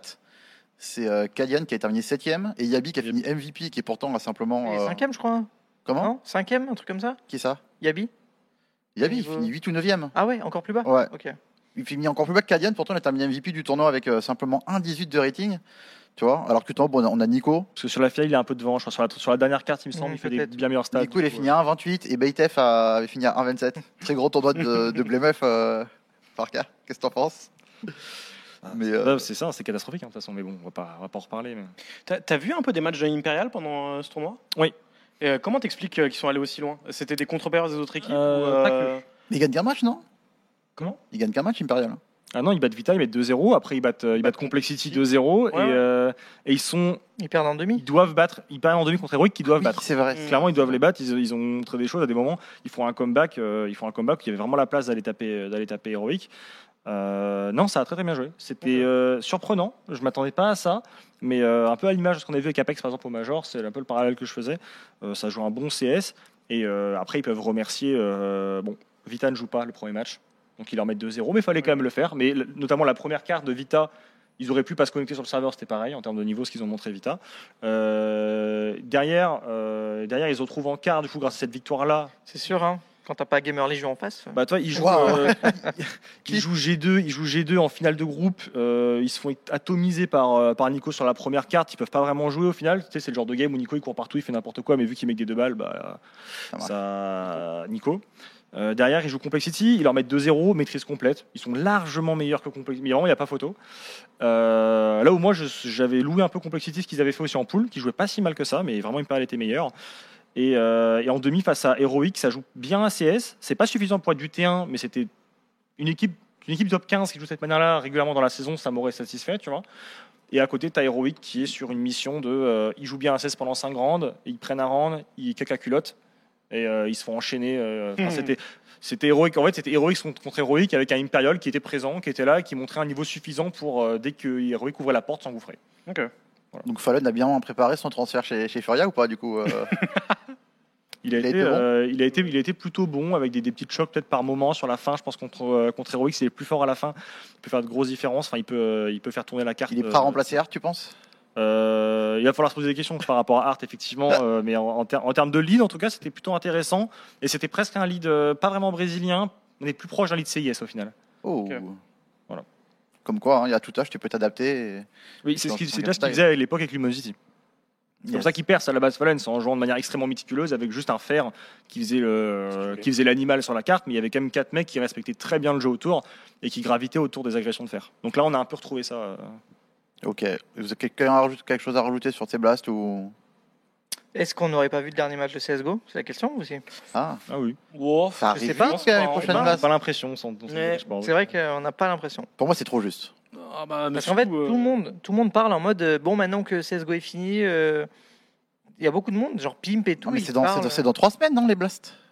euh, Ouais, mais si le jeu sort demain euh, ou après-demain. C'est peut-être ça qu'ils sont capables. Hein. Vu, vu l'état. une news n'importe Ouais, quand. vrai. Ah non, mais là, vu l'état, j'espère qu'il sort pas demain. hein. Les déplacements, ça va pas. On Après, a testé j'ai- deux maps, les deux, il y avait des bugs euh, incroyables. Et il y en a encore d'autres. Il y en a un, il y a eu un bug qui est sorti hier sur Twitter, CSGO est euh, sorti, Le joueur euh, monte sur la skybox en haut de la carte et il tire sur des joueurs en, en matchmaking depuis le ciel. Quoi. Enfin, j'ai- il y a des choses qu'on voit. Le jeu n'est pas prêt à être sorti. On va en parler. On va en parler de toute façon. Ce sera, ce sera en troisième partie. Euh, on va faire une petite pause rapide sur euh, sur un PV. On se retrouve d'ici 5 ou 6 minutes et euh, on discute ensemble ensuite. Et ben justement euh, des tops et des flops de tout le monde sur euh, ces six derniers mois. À tout de suite. Tour pour euh, parler maintenant bah, des tops et des flops de chacun euh, tout au long de cette première moitié de saison. Messieurs, euh, justement, chacun un petit peu a, choisi son équipe. euh, et pour les tops et pour les flops, on va les voir. On va commencer par les tops, tout simplement. Euh, on va voir justement les, équipes s'afficher, quelles ont été, quelles ont été les, grosses satisfactions de cette première partie de saison? Euh, alors forcément, Vitality et Heroic euh, ont été cités euh, en masse. Moi, forcément, j'aurais choisi Vitality, mais j'ai- je me suis dit autant sélectionner une autre dont personne n'a forcément parlé. Moi, j'ai pris les Hens. Mais euh, forcément, bon, nous aussi en tant que Français, Vitality sur, cette, euh, sur ces six derniers mois, bah, au final, ils nous ont quand même bien surpris. Euh, Qui a choisi Vitality d'ailleurs J'ai choisi Vitality. T'as choisi Vitality, toi qui est là? Qui d'autre? Nel? Ah, euh, en vrai, tu l'avais déjà dit, donc moi j'ai dit héroïque parce qu'en fait il y a que deux équipes vraiment qui se dégagent. Hmm. Après, il n'y a pas les autres résultats. Enfin, il n'y a pas le top euh, 5, 6 en Pro League, etc. Là, c'est que les meilleurs résultats. Ouais. Bon, en fait, c'est ce que je disais un petit peu plus tôt quand on parlait de la forme de, enfin, des performances de Vita au Major, par exemple. Euh, c'est que Vita, sur le début d'année 2023, c'est un très très bon parcours. Tu parlais de Kato et des EPL. Il y a eu deux échecs en playoff. À Kato, c'est contre Liquid, où il y a ce match contre Verpass où on se fait remonter. Il y a un 13-2, Ouais. puis 13-2. Euh, en EPL, c'est contre Hens qu'on perd sur un BO3 en trois cartes où il y a 2-16-14. Donc c'est vraiment très serré les deux fois où on perd dans des playoffs de compétition. Et donc, enfin, ce que je veux dire, c'est que ça aurait pu aller dans le sens de Vita et on aurait pu aller plus loin dans la compétition pour continuer dans, dans cette lancée qu'on a là à, à l'écran. Et au final, euh, le reste des events, c'est ce qu'on a là en vert, quoi. C'est quasiment un sans faute et on aurait pu avoir ce 3 sur 3 Rio, Major, euh, Blast Spring. Donc euh, vraiment, enfin, Vita, c'est un très très bon dé- début d'année 2023. Et si on prend les joueurs un petit peu euh, sur un point de vue plus individuel, Zio, c'est 1,33 sur ce début d'année. Et plus, on le dit depuis quelques temps, Zio, d'habitude, c'est plus sur la deuxième partie de saison qu'il se réveille. Et là, pourtant, il nous fait un début d'année spectaculaire. Euh, il est lancé pour son top 1 chez le TV. Donc ça ferait potentiellement 3 top 1 chez le TV et 2 top 2, enfin Mm. pour 5 ans sur CS. Merci, BG à toi. Euh, c'est sur du 1,18 de mémoire, et Magisk, c'est Magisk, pardon, c'est 1,10. 1,10. Dupré, lui, c'est un petit peu plus moyen, c'est 1,01, mais bon. euh, Après, c'est sur la pente montante, je pense. C'est quand même sur la pente montante, je crois, tu as raison. Et en plus, c'est un rôle qui est un peu ingrat. Et Apex, euh, bon, c'est un tout petit peu en dessous de 1, c'est 0,93. Mais euh, c'est pas ce qu'on lui demande. Et puis quand tu as Zio, Spinks, Magis dans ta line-up, tu pas besoin de, de stats. Et de toute façon, on le voit, vu les résultats qu'ils font sur les gros events, euh, pff, je m'en fous des stats d'Apex. quoi. Tant qu'on on suit ses plans de jeu et que ça fonctionne, bah vas-y, continue. Quoi. Donc, euh, non, vraiment, Vita, c'est top. Vita, Ouais. c'est- c'est top. J'ai rien d'autre à rajouter. C'est- J'espère juste que ça va continuer ainsi sur euh, CS2, qu'il y ait un changement ou non dans la line-up. faut continuer à trust Apex. faut que Zio continue à performer. faut que Spinks continue sur sa lancée. Et Magisk répond aussi présent. Donc, euh, c'est que du vert, comme leur, euh, leur record. Nel, tu voulais rajouter quelque chose? Bah, non, je voulais juste parler d'Heroic maintenant. Ah bon, on va parler, on va passer de. Euh, bah, pour moi, c'est l'équipe la plus régulière depuis la dernière année, en fait. Quand tu prends la dernière année entière, et même les six derniers mois, je pense que même les six derniers mois, c'est les, les plus réguliers. Euh, les mecs sont toujours là, à part en Pro League, je crois. Hors de- en dehors de ça, les mecs ont Après, toujours été- ouais, s'ils sont pas là, c'est que Pro League, c'était un, top un euh, peu ils plus perdent je crois, non Ils, non, ils perdent en, ils perdent en, Ah oui, en playoff, je y a- crois. Ils prennent Navi, je crois qu'il Ouais. les sort. Ouais, il y a un Il deuxième. y a 16e de finale. Il y a un- ouais, il y a un c'est 16e, bon. ouais. Ils, perdent contre Navi, il me semble, Ouais, en- ok. en, en Pro League. Euh, mais dans tous les cas, les mecs sont toujours là. Ils, ils sont jamais gagnants, mais bon, ils viennent de gagner euh, les Blast Spring euh, qui va tout changer, Varka, n'est-ce pas? Euh, Non, mais en vrai, les mecs, vraiment, c'est la seule équipe qui est tout le temps dans le dernier carré ou vraiment un tournoi où ils y sont pas. Et euh, ben, je voulais le souligner, quoi, parce que c'est euh, de- devenu de plus en plus rare. quoi. Enfin, on a vu FaZe qui a gagné. euh, c'est fait Non, c'est G2 qui a gagné euh, Kato. Euh, FaZe a gagné la Pro League, mais ils ont rien fait d'autre, quoi, globalement. Donc, euh, voilà, c'est juste pour souligner ce- cette régularité et ben, le fait d'avoir cinq mecs qui travaillent ensemble et qui, moi, je pense, il leur manque un petit déclic et je pense que ça peut être la meilleure équipe du monde. Ça aurait même dû l'être, je pense, euh, devant Vita euh, en ce début d'année, Bah, en fait, s'ils avaient eu ce déclic, ils auraient, on parlerait d'une era héroïque en fait, parce qu'ils auraient gagné Ouais. plus de titres. je pense. Et si tu enlèves toutes les places de deuxième qu'ils ont, ça, en- ça en fait des titres hein, qu'ils auraient pu, dû gagner entre autres, et on aurait pu avoir une ERA euh, danoise. Quoi. Varka, t'as mis Heroic aussi J'ai mis héroïque, mais je pense que Nel a fait euh, le tour de, la question. Euh, J'hésitais entre Vita et héroïque, évidemment. J'ai mis héroïque en pensant que beaucoup de gens, enfin la plupart, allaient mettre, euh, allaient mettre Vita. Euh, pour moi, tu as deux équipes qui se distinguent largement, c'est ces deux équipes-là. Vita, pour ce pic de performance-là, quoi que tu fasses, tu gagnes le Major. Tu dois être présent dans ces tops-là parce que c'est que tu as eu ton pic quand il fallait. Et, euh, et pour héroïque, euh, bah, cette régularité-là, depuis, depuis très longtemps, là, on parle depuis euh, sur une première partie de saison, mais on peut revenir encore même avant. On peut remonter à très très longtemps. hein. Même euh, les changements n'ont pas changé. ils sont excellents, ils jouent un très très bon CS. Euh, ils commencent à trouver des, des clés quand même pour, pour s'imposer pour s'imposer dans, dans, dans certains matchs. Enfin, J'espère que la finale à Washington, ça va quand même les aider à, à être plus réguliers encore, euh, enfin être plus performants en finale du moins. Euh, Est-ce que ça suffit pour toi? on a non, il va falloir, il va falloir qu'ils enchaînent tout simplement. Je pense que je les attends à Cologne. Euh, Donc, Mais tu vois ce 5 là toujours potentiellement. euh, Moi, je vois ce 5 je dis pas qu'un move peut peut-être. En fait, j'aimerais bien voir. en fait, il faudrait sur le TS pour comprendre. Est-ce qu'il y a vraiment un élément qui est danois. faible en termes, euh, il parlait danois. Est-ce qu'il y a un élément euh, qui, en, qui en termes de, de prépa mentale a plus de mal, euh, le genre de gars qui te tire vers, vers le fond? Euh, je- bah, TCS, peut-être Shush, parce que j'ai vu Shush aussi sacrément de choc par, euh, par moment. Mm. Euh, mais là, qu'actuellement, c'est satisfaisant. Tu as, un Stone qui brille, qui fait un peu l'office de star player chez Heroic. Mais Heroic, l'air de rien, est la- pour moi la seule équipe qui n'a pas de vrai, vrai star player Ouais. dans, dans le top. Tout le monde a un joueur qui tourne, euh, qui a un des standards à 1,20 de rating. C'est pas le cas chez, chez Heroic. C'est vraiment un 5 qui est, euh, qui est extrêmement performant. Bah, Tu Et, vois, les euh, Blasts, ils gagnent les Blasts la spring finale. Il n'y a aucun joueur dans le top 5 en termes de stats. hein. Il n'y a aucun joueur dans, dans le top 5. Il y a Après, c'est tout- peut-être dû au fait aussi que le rôle de sniper est pris par le leader. C'était la suite, exactement. J'allais dire justement, et en plus de ça, ils ont, euh, ils ont pas le, ils ont pas le main. euh, par exemple, tu pourrais dire chez G2, Oui, avant tout, tu as Nico qui stat. Alors maintenant, tu as Monesi aussi, mais historiquement, c'est c'est quand même un rêve qui fait les stats. Du coup, chez toutes les top équipes, on a toujours trouvé un top statter. C'est pas le cas chez Heroic, et on a finalement une, une régularité chez l'ensemble des joueurs qui perfent, euh, qui perfent plutôt, plutôt bien. Donc voilà, ça fait quand même des mois maintenant qu'Heroic perd, d'où le fait de les, de les mettre. Justement, moi, je voulais poser la question à chaque fois à la fin de chaque équipe. Ben, on peut revenir vraiment sur Vita. Vous, Vita, vous feriez un changement ou pas? Durant le mercato Est-ce que vous feriez un changement? Si on passe sur CS2 rapidement, ouais. Le changement dont on a parlé tout à l'heure. Moi, j'aimerais bien avoir un, un petit Flames. Faire un petit Moi, je voudrais mieux que Flames chez Vita, moi, déjà. J'aimerais j'aimerais bien Boros. hein. C'est peut-être un peu tôt, non? C'est un peu tôt. Hein. Peut-être en flammade? IM Ah non, non, mais, de mais- toute façon, moi, je le. je- Enfin, là, là, déjà, il fait des kills sans, sans, sans assist. Enfin, il n'y a pas un mec pro flash, il a Ouais, pas un ouais, mec non, pro base mais qui je passe je devant vois et ce que tu. tu dis, mais Alors, euh, si t'as un, si t'as un plan de jeu à la Apex où tu te on te flash les lignes, ça va être après, je crois que mon niveau. euh, c'est- Après, c'est des questions de contrat, des questions d'argent qui font que, bon, s'il y a quelque chose, ça peut être Flamesy. Il y a un problème de nationalité aussi pour Boros. En termes, Oui. de, euh, en termes de visa, pour participer à tous les événements, pour une équipe Ok. P1, ça peut être un vrai frein. Ok. Euh, ouais. Ok. Et chez Heroic vous en vous en avez pas déjà brièvement, mais toi, euh, Kila, tu feras un petit changement chez les Danois? Tu garderais le question, 5 tel quel? Enfin, qui tu mettrais C'est ça la question. Ouais, en fait, c'est plus ça. C'est parce que potentiellement, je, moi, je fais une petite fixette sur TZ. J'ai l'impression qu'il a du mal sur les matchs à pression. Enfin, c'est pas une impression. Il a du mal sur les matchs à pression. Euh, mais je- qui est-ce que je mets à sa place, quoi? Config? Non. Config, c'est super irrégulier. Ster. C'est un joueur euh, qui Stag, ouais. En fait, j'aurais, moi, j'aurais, euh, j'aurais bien aimé voir euh, potentiellement un, un profil comme euh, comme Stair, mais pourquoi pas Mais c'est pas, Ouais, c'est ouais. pas exactement pareil. C'est un peu le même genre de jeune euh, qui a pas trop. Enfin, t'as pas l'impression qu'il a un caractère de ouf, euh, qui va faire ses kills et tout, mais qui. qui apporte pas. ben, après, t'as que Cadian qui apporte un truc, j'ai l'impression, dans cette équipe. euh. En Enfin, je veux dire, en niveau fait, émotion et tout, quoi. Non, en, en vérité, je changerais rien. Je pense que c'est juste, faut passer le, faut passer le cap. Faut avoir ce petit déclic. Euh, faut qu'ils prennent un petit peu en, en confiance certains, mais peut-être en maturité aussi. Ça va venir avec le temps, tout simplement. Euh, mais pour moi, non, je changerais rien. Heroic, c'est trop constant pour changer quelque chose. Ok.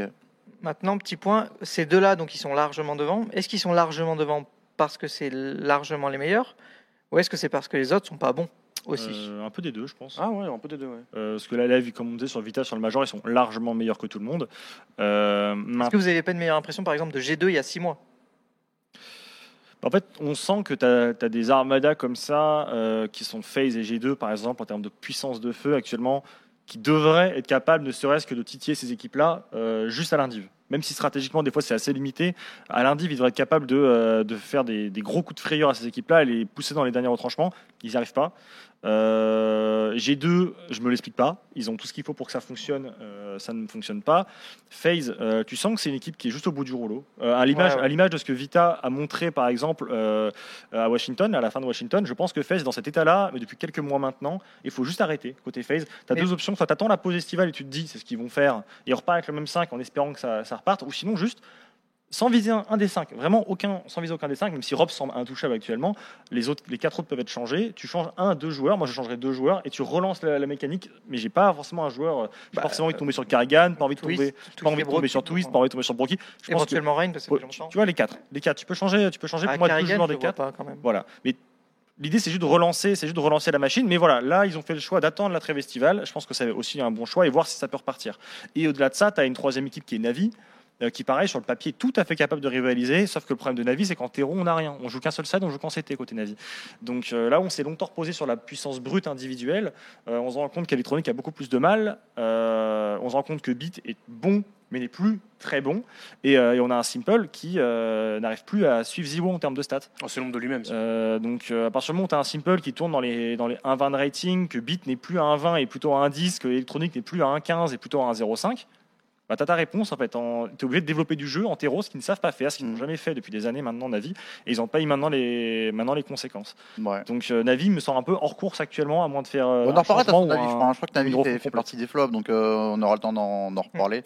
Et puis moi, voilà, en vrai, bon, j'aurais mis Vita ou Heroic. Je me suis dit autant mettre une troisième équipe et euh, j'ai préféré Andronner au Hens parce qu'honnêtement, bah, déjà, ils ont gagné les, les derniers IEM. Et puis, euh, en vrai, tu regardes la line-up, tu vois, ça vient quasiment de nulle part, quoi. Honnêtement, Snappy, il s'est entouré. euh, alors lui, c'est un vieux de la vieille, mais il s'est entouré quand même de quel joueur avec très peu ou pas d'expérience. Euh, il y a eu cette grosse période où elle s'est justement mise en évidence avec Spinks qui était on fire, qui roulait sur tout le monde. On l'a vendu au Vita, on s'est dit bon, ok, ben c'est un petit peu, on va dire une structure de formation où justement tu as des jeunes joueurs qui peuvent se mettre en évidence et derrière tu les revends. Et après tu vois Nertz qui arrive, finalement c'est toujours le même résultat avec lui, tu vois. Donc euh, honnêtement, je trouve qu'ils font un bon travail dans l'ombre. T'as pas de star player non plus dans, dans cette équipe. Donc euh, commence un peu? Ouais, Nertz peut-être. Après, Euh, Sunpayus, tu vois, Sunpayus a été aussi, ouais. excellent aux IEM, il finit, il finit MVP. Donc honnêtement, je trouve que c'est un line-up globalement assez complète. Tu vois, tu as de l'expérience, tu as de la jeunesse, tu as de la puissance de feu. Donc voilà, c'était juste pour rendre un, un petit hommage à, à cette équipe euh, des Hens. Les flops. dis- Ce que je disais Oui. moi après la Pro League, franchement, ce qu'ils font, c'est remarquable. Et je crois que c'est l'une des seules équipes qui va justement être en positif euh, au niveau euh, Économiquement financièrement. Ouais. Parce que bah, ils recrutent pas pour pas cher, ils vendent cher. C'est eux qui créent les stars et qui les vendent. Et à chaque fois, ils sont là. Quoi. Donc, euh, respect. Et sans avoir de, de, de club de formation en plus. De ils n'ont pas, de- ils ont pas de line-up de, de juniors. Non. Donc Ils avaient une euh, époque. Ils avaient une époque, c'était des Finlandais. Ils, Hens- ont quoi, Nsaka Il y a une équipe Ah, académique. mais ils avaient que des Finlandais. Il y a une équipe. Ils avaient que des Finlandais dans leur équipe académie, il me semble. Ouais. Mais je pourrais plus vous dire leur niveau actuel, mais il y a une équipe académie, c'est sûr. Bah, ils doivent être lents hein, parce que c'est fort longtemps qu'on n'en a pas entendu parler. Mais, euh, Bah, ils, ils jouent pas à un niveau in- incroyable non plus, mais euh, Un peu plus avec la fin de, de la ligue euh, académique là, qu'il y avait, je sais plus comment elle Ah. s'appelle. euh, la WePlay. Mais euh, On les a un peu perdus. Donc, tu es en train de dire que tu peux avoir une équipe inter et une équipe académie avec des joueurs nationaux. Ok. tu cibles Comme en sport. Non, mais euh, de toute façon, je trouve que d'ailleurs, petit aparté, les équipes académiques se sont bien euh, réintégrées sans le WePlay Academy. Pas toutes. Il y en, enfin, il y en a quand même. Les meilleures, oui. Oui. Autrement, plus compliqué. Mais celles qu'on voyait déjà, en fait. C'est On- ça. du Mosex, on Mouse les retrouve. euh. Du, du, du NIP, toujours, euh, toujours qu'on Ouais. retrouve. Et euh, bah, ça ferait tout, hein, de toute façon. Parce que toi, par exemple, VP, on les voit plus. Hens, Hens, on les voit plus. Furia, je crois qu'ils avaient déjà disband dans tous les cas. Ouais, je crois que c'est. Navi, on les euh, voit plus non plus, Navi. Hein. Euh, non. Navi Non, non, mais Navi- ah, Navi Junior, c'est cata, ouais, c'est vrai. Ouais. Tu vois? Donc Ouais. au final, à part, à part NIP et Moz, mais qu'on voyait déjà régulièrement performer dans, C'est dans vrai la que t'as La saison Big 3, Academy, euh, après Big Academy triche un petit peu, non? Parce que. euh, Big Academy. En fait, ils envoient hype tes Ouais, euh, voilà. Donc, euh, Ah, et non, il y a non, Sim oui, en oui. plus. Alors là, là, là, tu- là, c'est c'est mauvaise langue parce qu'en fait, tu cibles un événement euh, qui est le Qui est va le leur donner une place à, aux IM Cologne. Bah oui. Voilà, mais tu cibles un événement, sinon ils sont, play-in. ils sont performants depuis longtemps quand même. euh, Big, Big AK, euh, Choc s'en souvient, je pense notamment euh, sur une, certaine tu as, deux équipes de l'équipe première qui viennent de la- de l'académie, c'est que ça marche bien. Hmm. Même si mon Big marche pas non plus de ouf, mais Alors qu'en même temps, ils avaient une autre finale en plus. Hein. C'est quoi C'est Bitcoin Series, je sais pas quoi? Ou demi-finale? L'équipe première, Mm. qui du coup s'est inclinée parce qu'ils ont pris de l'ast. Enfin, c'était, ils ont fait une cuisine pas possible. Ils ont, fait- tu- ils ont préféré favoriser l'équipe académique Exactement. pour donner une chance. Et... Ouais. D'aller- va avoir le c'est- slot en... à Cologne. C'est tout le slot à Cologne que l'équipe 1 va récupérer, du coup en refaisant des changements. Ah, J'ai vu que tu as deux joueurs qui ont, qui ont joué pour l'académie en last. Bah, ces deux joueurs vont devenir fixes du coup, dans, dans le, dans la liste donnée, euh, donnée du coup, à ESL. Mm. Et ils vont, ils vont faire encore deux changements sur l'académie pour avoir finalement la line-up En vrai, je suis même pas sûr. Je suis Parce sûr. que ça pourrait être des joueurs kickés qui sont dans l'académie aujourd'hui. Euh, je, je vois, je vois pas hype C'était- rester, moi. ah bah, en fait, je vois pas qui ramène d'autres en snipe. Bon, on en parlera après. Bon, on va parler euh, bah, les flops, Matt, tu peux, tu peux nous les mettre. Euh, même, même principe justement, et euh, parler de, ces trois équipes qui ont euh, déçu beaucoup de monde sur ces six derniers mois. Alors, on en a un petit peu parlé, Varka, justement, cette équipe des, des Navis, ben, totalement absente des finales de grands tournois. Alors, beaucoup de demi-finales certes, mais quand t'es Navi, c'est pas là où tu, tu les attends. Il y a une chose qu'on peut remarquer sur ces trois équipes, et j'ai un peu abordé le sujet autour de Navi, c'est les sides terreau. On a trois équipes ici qui sont incapables de développer un jeu con- convenable en terreau. On parlera plus spécifiquement de Furia, je pense, je pense plus tard, que c'est un, cas à part. Mais euh, on a ce problème-là chez, chez et Cloud9. On sent qu'on est vraiment sur des, formations qui reposaient énormément sur la méta 1S à l'époque et qui reposaient sur l'idée d'aller inscrire 13, 12, 13 rounds en, CT et que leur individualité, euh, côté Navi, j'ai cité Beat, j'ai cité, euh, Simple évidemment, euh, Electronic, allait de temps en temps aller te gratter quelques rounds terreau et de la même manière côté, euh, côté Cloud9 avec Axel, euh, Axel et Shiro dans, dans les rounds clutch dans les dernières secondes. Euh, ça ne suffit plus maintenant d'inscrire euh, 3, 4, 5 rounds en terreau pour remporter tes games. Et euh, elles n'ont pas été capables de révolutionner leur euh, voilà. Elles n'ont pas été capables de révolutionner leur, leur side terreau du coup elles sont forcément en, en grande difficulté. Et les sides CT ne sont plus aussi faciles à, à développer dans le sens où maintenant tu dois jouer beaucoup plus haut sur la carte tu dois être capable de produire beaucoup plus de jeux ce que ces équipes n'ont jamais su faire. Et euh, elles ont toutes du coup à jouer finalement bah, contre méta complètement et j'espère que cette pause en STA va leur permettre de complètement refondre leur jeu pour qu'on puisse les retrouver. Mais dans, le- dans le contexte actuel, elles sont en incapacité totale de répondre aux exigences du terrain. Est-ce qu'il y aura un intérêt de refaire ton jeu alors que tu as un nouveau jeu qui arrive? Euh, à, à voir comment la méta va, va s'orienter, mais je pense qu'en général, sur un, vu comment est parti CS2, je pense que le side terreau sera assez fort. Euh, et après, donc là, on voit, il y a Navi, il y a Cloud9 dans les, dans les flops. On rappelle qu'à euh, Stockholm, Ouais. il y avait quatre équipes CIS en playoff. Ouais. Là, à l'heure actuelle, tu en avais zéro. Ouais, c'est un switch, c'est juste le switch de méta Oui, pour moi. zéro, ouais. Et euh, du coup, euh, enfin, on Parce voit qu'il y a VP, eu le. hein, t'as- Même problématique, VP, euh, T'as. Forze et, et c'était Spirit qui était aussi en. Forza joue pas de la même façon. On peut pas, on peut pas les comparer. C'était Spirit, euh, enfin les quatre, je veux dire. T'avais ces deux-là, Spirit et, euh, Ouais. et VP. Ouais. Ouais. Mm. Bon, on a beaucoup parlé de Navi. Du coup, la même question. Euh, vous- quel changement vous feriez chez Navi si, euh, si tant est qu'il fasse en, en faire un Moi, je pense que c'est des problèmes aussi extrasportifs, plus que Ouais. autre chose. Moi, j'ai une solution. hein. Comment? J'ai une solution. Tu enlèves Nipple et tu mets Somdayang au lead. Ah oui, oui, pourquoi pas. Oui. Mais après, Ah, mais là, c'est de l'utopie, non? et... oui, c'est ça. Oui, c'est Et, euh, Navi, enfin Navi, jamais ça va refaire revenir Sam Young, je pense. Non, non, non. Je pense pas. En tout cas, moi, Moi, moi, j'a- moi, j'adorerais, parce qu'en plus, Oui. j'aime bien Sam Mais effectivement, belle. ils avaient la solution en interne. Electronic reprend son rôle de rifle, donc euh, Magnifique, hein. ouais. Et se défait de celui de leader in game, donc honnêtement, je pense que ça lui ferait du bien. T'en parlais tout à l'heure de ses stats qui étaient un petit peu sur la pente descendante. Il y a Blade aussi comme problème parce qu'il faut pas oublier qu'à la différence de beaucoup d'équipes où en général tu as un coach qui est là pour accompagner ton qui est là pour accompagner ton leading game en fait euh, chez chez Navi le, le plan de jeu semble en tout cas euh, être créé principalement par Blade Mm. et euh, et là où justement tu es supposé avoir un maximum d'impact c'est sur ces side terreaux là et quand tu vois la tête qu'ont leurs side terreaux quand tu vois les plans de jeu c'est même pas qu'ils c'est même pas qu'ils sont pas bons c'est qu'ils essayent pas Voilà. Mm. il y a peut-être un changement à voir là-dedans Et en plus, toujours sur le problème euh, Blade, il y a, il y a le côté, euh, les, les mots par exemple de Simple en interview, en mode je comprends pas ce qu'il fait, tu vois, en termes de, de décision, euh, qui disait qu'il comprenait pas les changements euh, de rôle que Blade avait imposé dernièrement ou autre.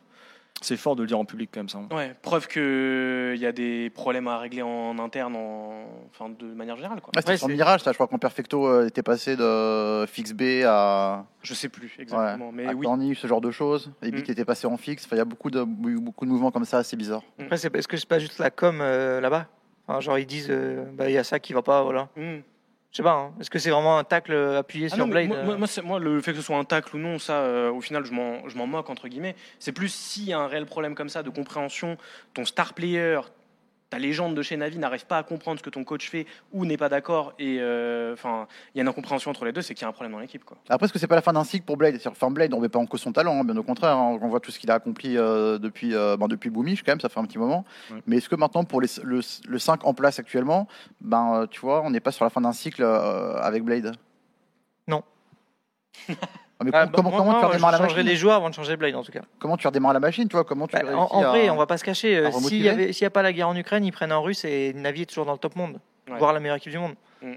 Peut-être Là, que lui, t'es euh, pas aussi, euh, aussi en, de- en deçà de ses performances euh, du début, quoi. Et vu qu'ils surtout. aussi, vu qu'ils vont aussi. pas s'ouvrir là aux Russes, Mm. bah, il y a- la solution c'est quoi? Som Dayung Hormis c'est- s'ouvrir à l'Inter, malheureusement. Donc euh, voilà. Ouais. Heureusement, euh, peut-être, non? Non, moi j'aime j'aime qu'il y ait une attache nationale, un vrai. euh. On en reparlera après. mais- dedans. Euh, côté Clonen, alors Clonen, c'est c'est bien commencé. On- Il a commencé quand même par une finale de Cell Pro League. Je t'avoue que j'étais euh, j'étais assez hype. Euh, faut rappeler Ouais, quand Pro League que- c'est déjà en avril, hein, donc euh, ça Comment veut dire qu'il y a. Pro League c'est avril déjà, donc ça veut dire que t'as. Ouais, mais il n'y a pas grand chose au début parce que les blasts, euh, ils les font. Est-ce qu'ils sont pas en blast, non Pas. déjà Ouais. Et à ils font quoi à Kato? Kato ils lose euh, contre Navi et IHC, ils perdent en groupe. Ouais. Ah oui, c'est vrai quand ils C'est pour ça que je les ai mis En- C'est en play-in alors. C'est pour ça que je les ai mis en flop. Ils passent pas le play-in Euh, non non non. Ah, ils c'est en sont- poule Ils sont norma- ils sont en- dans Katowice pardon le main event. Ils perdent Navi en premier puis IHC. Ah oui, IHC qui avait 2-0. battu Furia en play-in, je me Ouais. souviens. ok. Ah oui, c'est Ça. vrai, j'ai pas ça, j'ai Et pas mis. du mais- coup, euh, enfin, il y a ça. En fait, ce qui, si on fait un bilan de la saison de, de Cloud9, il y a cette finale en BO5 perdue contre, euh, je l'ai sous les yeux, je me rappelle plus, c'est FaZe, contre FaZe avec. Robs qui est injouable. Euh, Il y a trois éliminations en poule, donc du coup, Kato, euh, IUM Dallas et Spring Final. Mm. Il y a l'absence au major avec ce Ouais, RMR, au RMR, donc ils vont en last chance et ils perdent au final face à FaZe. Et on se rappelle en plus pendant cet event que, enfin, je vais dire pendant cet event, pendant tout le début d'année, Shiro est injouable. Ouais. Et ils arrivent à faire des résultats comme ça alors que leur, euh, leur star player, Sniper, est complètement injouable et, et grotesque, tout simplement. Et sinon, tout ce qu'ils ont pu avoir, c'est une place de 3-4 aux IM Rio, qui est un tournoi qui est quand même un petit peu mineur par rapport au reste, euh, au reste des, des événements. Sachant qu'ils avaient que ça à préparer vu qu'ils n'allaient pas au Major. hein. Vu qu'ils n'allaient pas au Major, La évidemment. Donc, eux, ils équipes. en pleine forme, évidemment. Tu fais bien de le préciser. Et ils ont deux wins à des events T2. Donc, euh, event T2, Ouais. c'est une bra Brasi party et euh, une bet boom. Alors, oui, ça paraît rien comme ça, mais c'est des events quand même où ils gagnent plus de 104 cash prize à chaque fois. Donc, c'est des petits events T2 qui font plaisir, euh, mine de rien. Mais ça reste des events T2. Donc, au final, sur les events T1, il n'y a rien à part la finale, EPL. Est-ce qu'on peut dire quand même que, qu'il faut en parler de ça, hein, c'est ce, ce kick de Inters pour euh, ramener Buster, c'est un échec, quoi, c'est une blague. Je, je pense. Alors, Non. je pense qu'on est déjà avant Tu veux ça. que je détaille ce. On en parlera après peut-être. je y aller sur ça. euh. Mais sans détailler, on va dire, enfin voilà, enfin ça c'est c'est un faux kick euh, qui n'a eu aucun impact au final, quoi. Il, fallait quelque chose pour relancer la machine, mais c'était peut-être Bah, euh, la pire chose à faire. ça n'a pas suffi en fait. Ça n'a pas suffi de remplacer, de remplacer Interns. Il y avait d'autres problèmes. Déjà, on voyait des défaillances un petit peu de Nafani euh, en termes de niveau de jeu individuel, dans, même dans ses choix individuels. Vraiment, on parle de, de, de micro ici. Euh, on le voit faire des, enfin, des, des, des folies, quoi, tout simplement. J'ai des images et je fais des cauchemars de ce qu'il faisait sur la penta en verti de Vertigo en CT. Bah, J'allais faire le lien avec, avec Apex quand ça allait pas. Ouais, c'est ça. En fait, c'est ça. Et sauf que c'est récurrent un peu du côté de Nafani et que tu sens que derrière, il n'y a pas les joueurs qui sont capables de tenir la baraque comme chez Vita. En fait, il y a Shiro qui tient bon, il y a Hobbit qui a des matchs où parfois il arrive à te faire survivre Ouais. un petit peu, mais au-delà de ça, euh, Exile a des pics. Ouais. Exile a des pics de, de performance, stable qu'avant. ouais. mais overall, c'est plus le Exile de 2022 ou même de 2021. Nafani a dit euh, après élimination des Blast Spring Final, euh, mon erreur principale, ça a été de laisser trop de liberté à mes joueurs. Alors c'est marrant parce que Cloud9, Cloud9, c'est pas du tout une équipe, euh, enfin en tout cas en terreau, où je me dis ils ont la liberté les joueurs. Ben, moi, je apparemment, pense- peut-être qu'il a tenté justement de partir dans cet axe-là. Je dis stra- stratégiquement, ils sont à la ramasse complet. Il faut, euh, il faut se reposer là pendant le, pendant le player break. euh, regarder de la démo, c'est de recréer un plan de jeu complet sur, sur le site terreau parce que quand on analyse avec le jeu qui est proposé à jouer dans les 20 dernières secondes à chaque fois, c'est de dire mes joueurs ont trop de liberté. Alors que tu as, des extrémités qui sont, euh, mais elles ont les deux pieds coulés dans le béton sur leur zone, elles n'osent jamais avancer, jamais mettre un coup de pression, jamais venir prendre un V1, euh, prendre un timing. T'es hors méta complet, t'es complètement hors méta. Donc je pense que là, ils sont pas lucides sur ce qui se passe actuellement. Ils sont, ils sont dans le jus complet. Euh, en se posant un peu plus, ils ont une chance de revenir mieux euh, après la pause estivale. Après, on sait Shiro très vocal. Euh, Peut-être que c'est un sous-entendu pour dire que justement il avait laissé trop de place à Shiro sur le vocal et qu'il avait besoin Ah, de c'est reprendre ok, euh, les possible aussi. ouais. Peut-être. Possible. Puis ça pourrait expliquer ses stats. Si Shiro parle beaucoup plus qu'avant, peut-être que forcément il se met mieux sur le serveur. Ouais. Bah, il parle beaucoup. Peut-être qu'Hobbit aussi parle moins un petit peu moins à côté, il se met plus en retrait, je sais pas. Après, on est que dans les hypothèses là, évidemment, vu qu'on a très peu d'insight côté Cloud9. Bah, moi, je veux dire, par rapport à Furia et Cloud9, c'est un peu la même chose. Tu as un trio qui est là depuis très longtemps ensemble. Euh, déjà à l'époque, ils jouaient chez Furia Academy, les autres, ils jouaient chez Gambit Youngsters, etc. Mhm. Même avant Gambit Youngsters. Mhm. Et il faut peut-être qu'il y ait des gens, genre, on parle de Fallen pour euh, Furia, peu importe qui pour Cloud9, qui leur apporte un, je sais pas, un truc différent, peut-être un autre lead, je sais pas, quelque chose de. un changement qui relance la machine parce que. Tu peux mettre qui tu veux avec le trio, euh, c'est pas certain que ça marche si tu changes pas plus de choses quoi. Ça va être ma question du coup pour Cloud9. C'est euh, au final le, le changement à faire, c'est peut-être euh, dans le dans le lead. quoi. Tu veux changer Nafani? Changer Nafani, peut-être que ça pourrait relancer justement cette machine? On a des Russes en plus. hein. Ça peut être, euh, ça peut être une solution de, le changer, mais en fait c'est pareil, c'est des questions à l'interne. En fait, euh, qui, qui dirige le jeu? Euh, Qui dirige le jeu? Est-ce que c'est le coach? Est-ce que c'est Nafani? Est-ce que, que Shiro il a beaucoup d'impact euh, Après, tu sais pas forcément. Ça peut être, euh, ça peut être en fait en interne dans la préparation de match, mais que le coach il est pas très vocal parce qu'après derrière ça joue beaucoup en rang de lancer euh, et qu'il laisse le choix des rangs préparés en amont euh, par son lead. Mais Peut-être que la réflexion dans le jeu de comment t'abordes tes rangs, comment t'abordes tes matchs, tes, tes plans de jeu, ils sont faits par le coach. Ça c'est compliqué, de le- c'est compliqué de le savoir autrement. Après Groove, il est old school. Hein. Groove, c'est quand même ancien manager coach quoi. C'est vrai, donc c'est peut-être pas. Je pense niaque est- un peu. il y a plus de chances qu'il soit là pour, euh, pour accompagner. Quelqu'un d'autre, mais oui. Mais oui, le- à première vue, le changement euh, nécessaire, ça pourrait être Nafani. Maintenant, il faut peut-être aussi essayer de, re- de réfléchir à qu'est-ce qu'on fait de Chiro. Qu'est-ce qu'on fait de Chiro? Comment est-ce qu'on peut mieux l'utiliser? Parce que Chiro, c'est bien, mais à des moments, euh, le parallèle Chiro-Blemef, t'es pas si loin que ça, tu vois. Là, on parle là, on voit des résultats pas ouf et tout, mais c'est vrai que le truc, le problème a l'air profond parce que, enfin, t'as- t'as 5-6 mois là où vraiment tes deux meilleures équipes c'est Heroic et Vita, c'est pas des, enfin, on n'est pas sur des équipes qui sont injouables parce qu'elles sont trop fortes comme les FaZe à un moment ou les Navi. C'est juste que bah il y a personne d'autre et dans ce contexte, Navi, euh, Cloud9 Je n'arrive pense que pas non Vita plus. était un jouable major. Après, en termes de puissance de feu, c'est- Vita, on commence à se rapprocher du- d'une écurie justement que tu cites. hein. Avec du Sping, Ziwo, quand ils sont au top niveau, déjà sur le serveur, ça fait très très peur. hein. Quand ils sont au niveau, ouais, ouais. Non, mais, Si eh, t'as Magis qui vient un petit peu, qui est dans une bonne journée, quand t'as un entry t'as à un 1 10 de rating, hein. t'avais un Dupré à 1 10 de rating sur major. Enfin, c'est... Hmm. Et Vita a été injouable sur le major.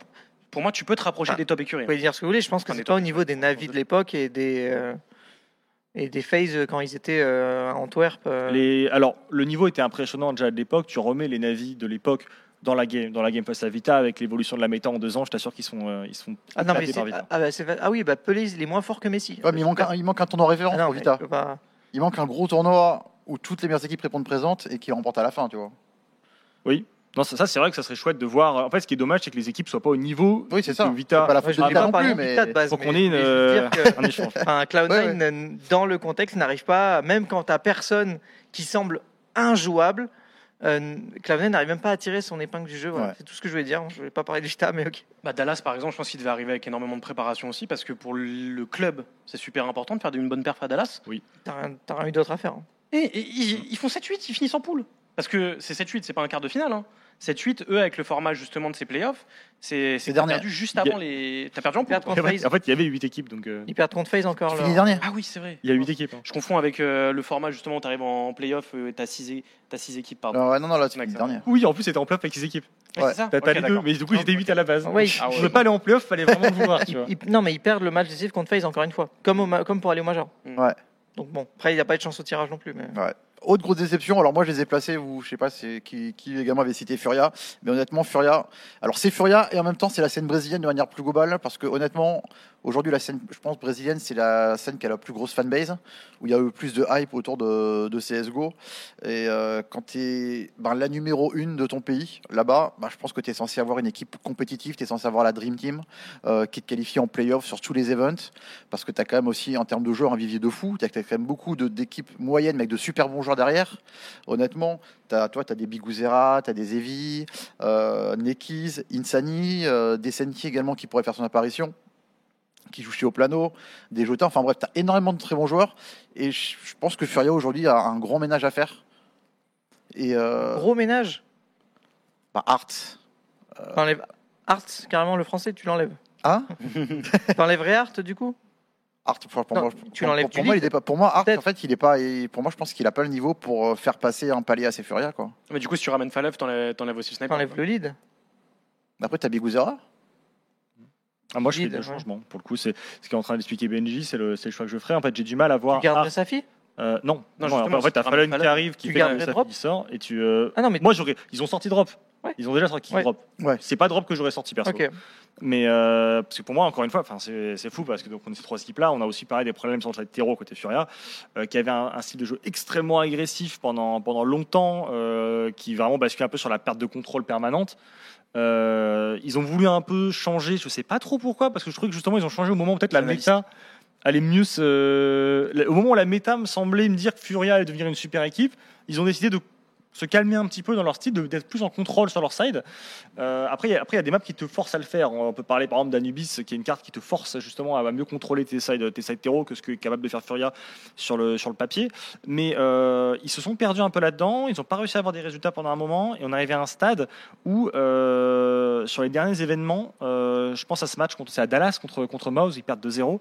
Euh, ils ont des sides terreau. Il faudrait les analyser tellement c'est ridicule de voir ça. Ils ont essayé de faire un, de faire un style CIS euh, dans leur contrôle carte où tu vois que tous les joueurs, il n'y a pas un seul joueur qui n'est pas complètement perdu sur la carte. Ils n'ont aucune idée de ce qu'ils sont en train de proposer. Ils ont une Et gestion du cycle économique également qui est catastrophique. stade, hein. ils sont arrivés à un stade de tilt où à des moments tu sentais qu'ils euh, se parlaient même plus et les joueurs commencent à un mec sur nuque, un joueur qui part euh, couvert top silo tout seul, l'autre qui part euh, sur l'autre side et c'était même pas un round un peu chaotique comme tu peux créer sur nuque, vraiment c'était tu sentais que c'était juste du tilt pur et chacun voulait faire son move.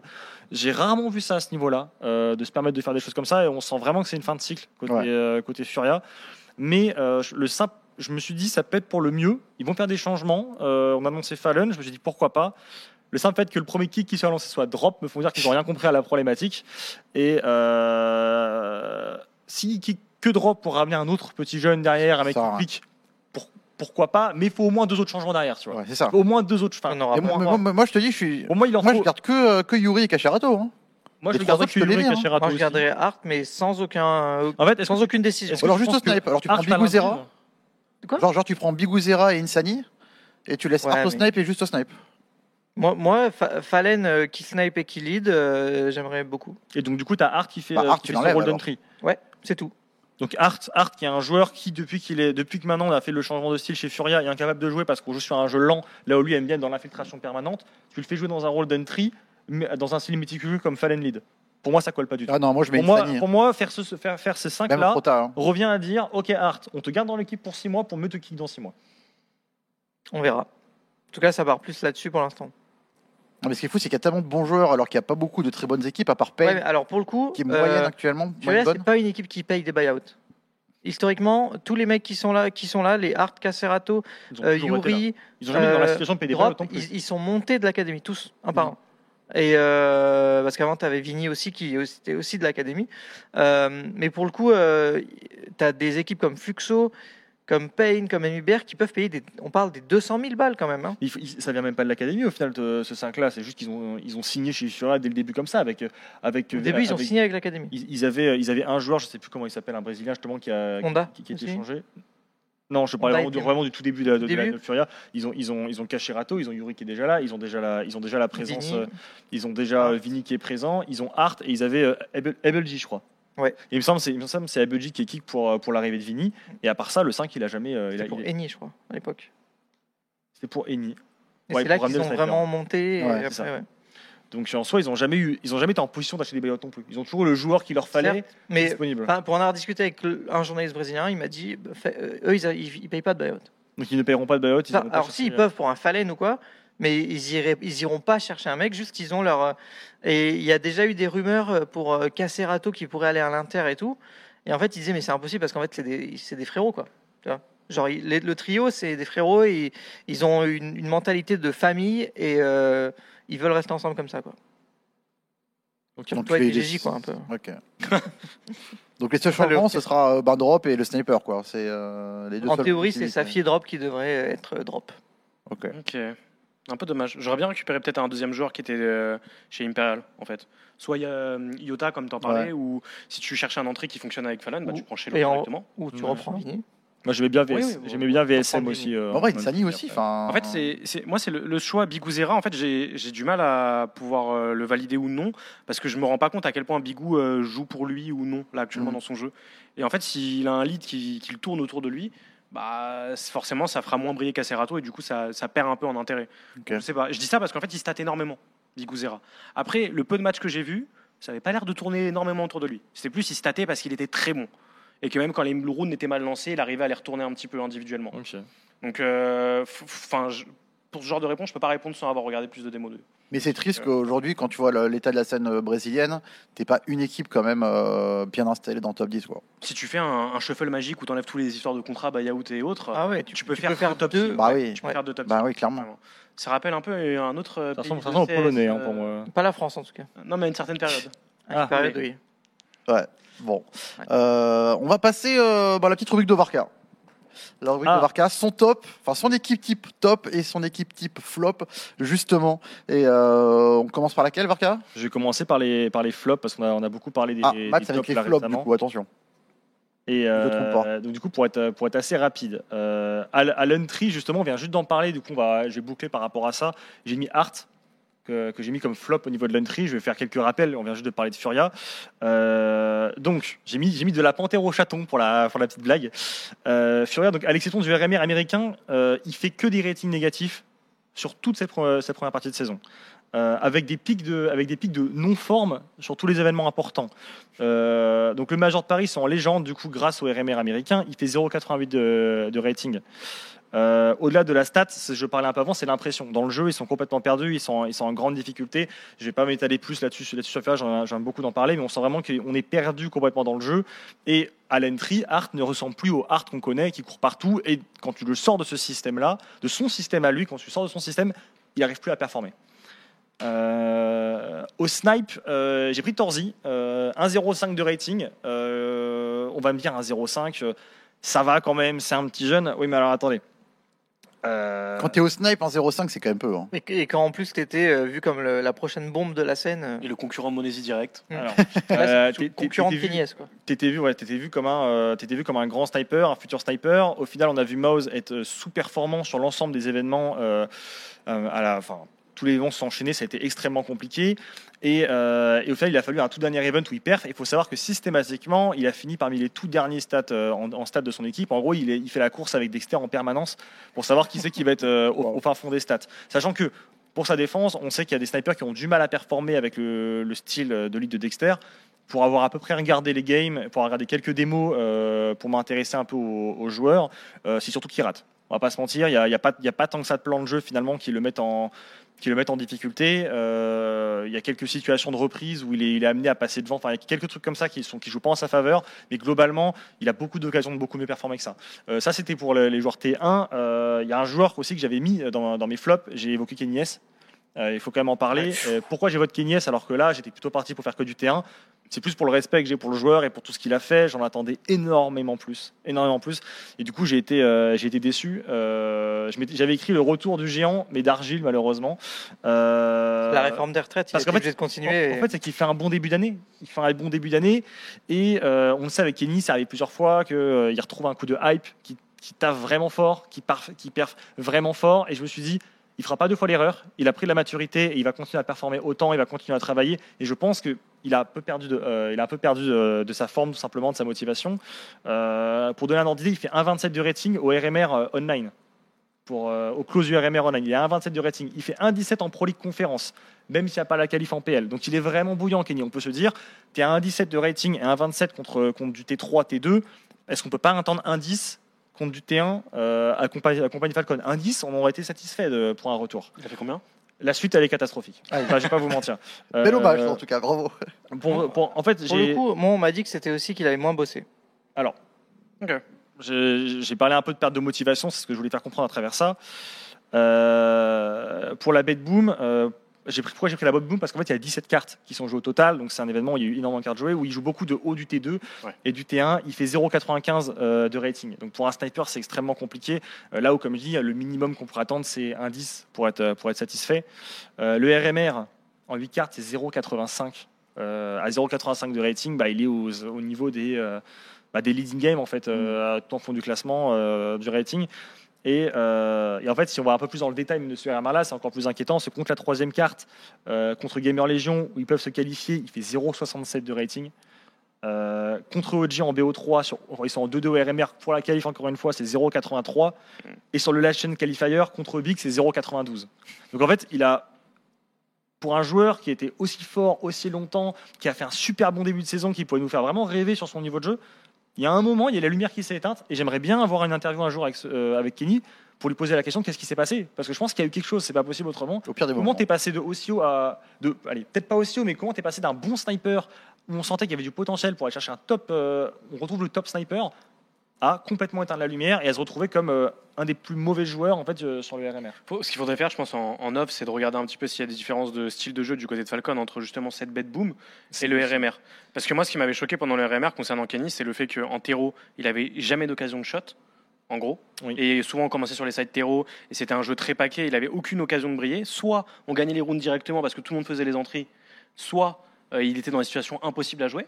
Et en CT, il ratait énormément. Mais pourquoi il ratait Parce que cercle vicieux de Kenny, quand il n'est pas en confiance, bah, il rate. Et c'est pas que de Kenny en plus. hein, quand tu Oui, commences, quand tu une game où tu tires pas sur, Ouais. tu tires pas au début, t'as pas t'as peu d'occasions. Quand tu croises à faire des skins, tu les Mhm. rates vraiment pour le coup.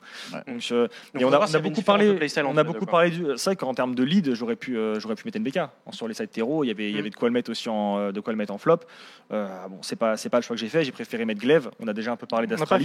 on n'a même pas fait la moitié. Je vais pas, je, vais- je être assez rapide du coup sur Glaive parce qu'on en- en a déjà parlé, mais voilà dans le style, dans le style, il a, il arrive pas à s'affirmer dans son lead. Euh, on avait le lead de Glaive pendant longtemps chez Astralis qui ne fonctionnait plus. On avait un lead qui datait un petit peu de 2000, 2013, euh, de 2013, de, de 3 ans en arrière plutôt, euh, de on va dire 2019, vraiment axé sur, euh, vraiment axé sur le stuff, sur un jeu très collectif, très minutieux, qui maintenant est devenu extrêmement ride.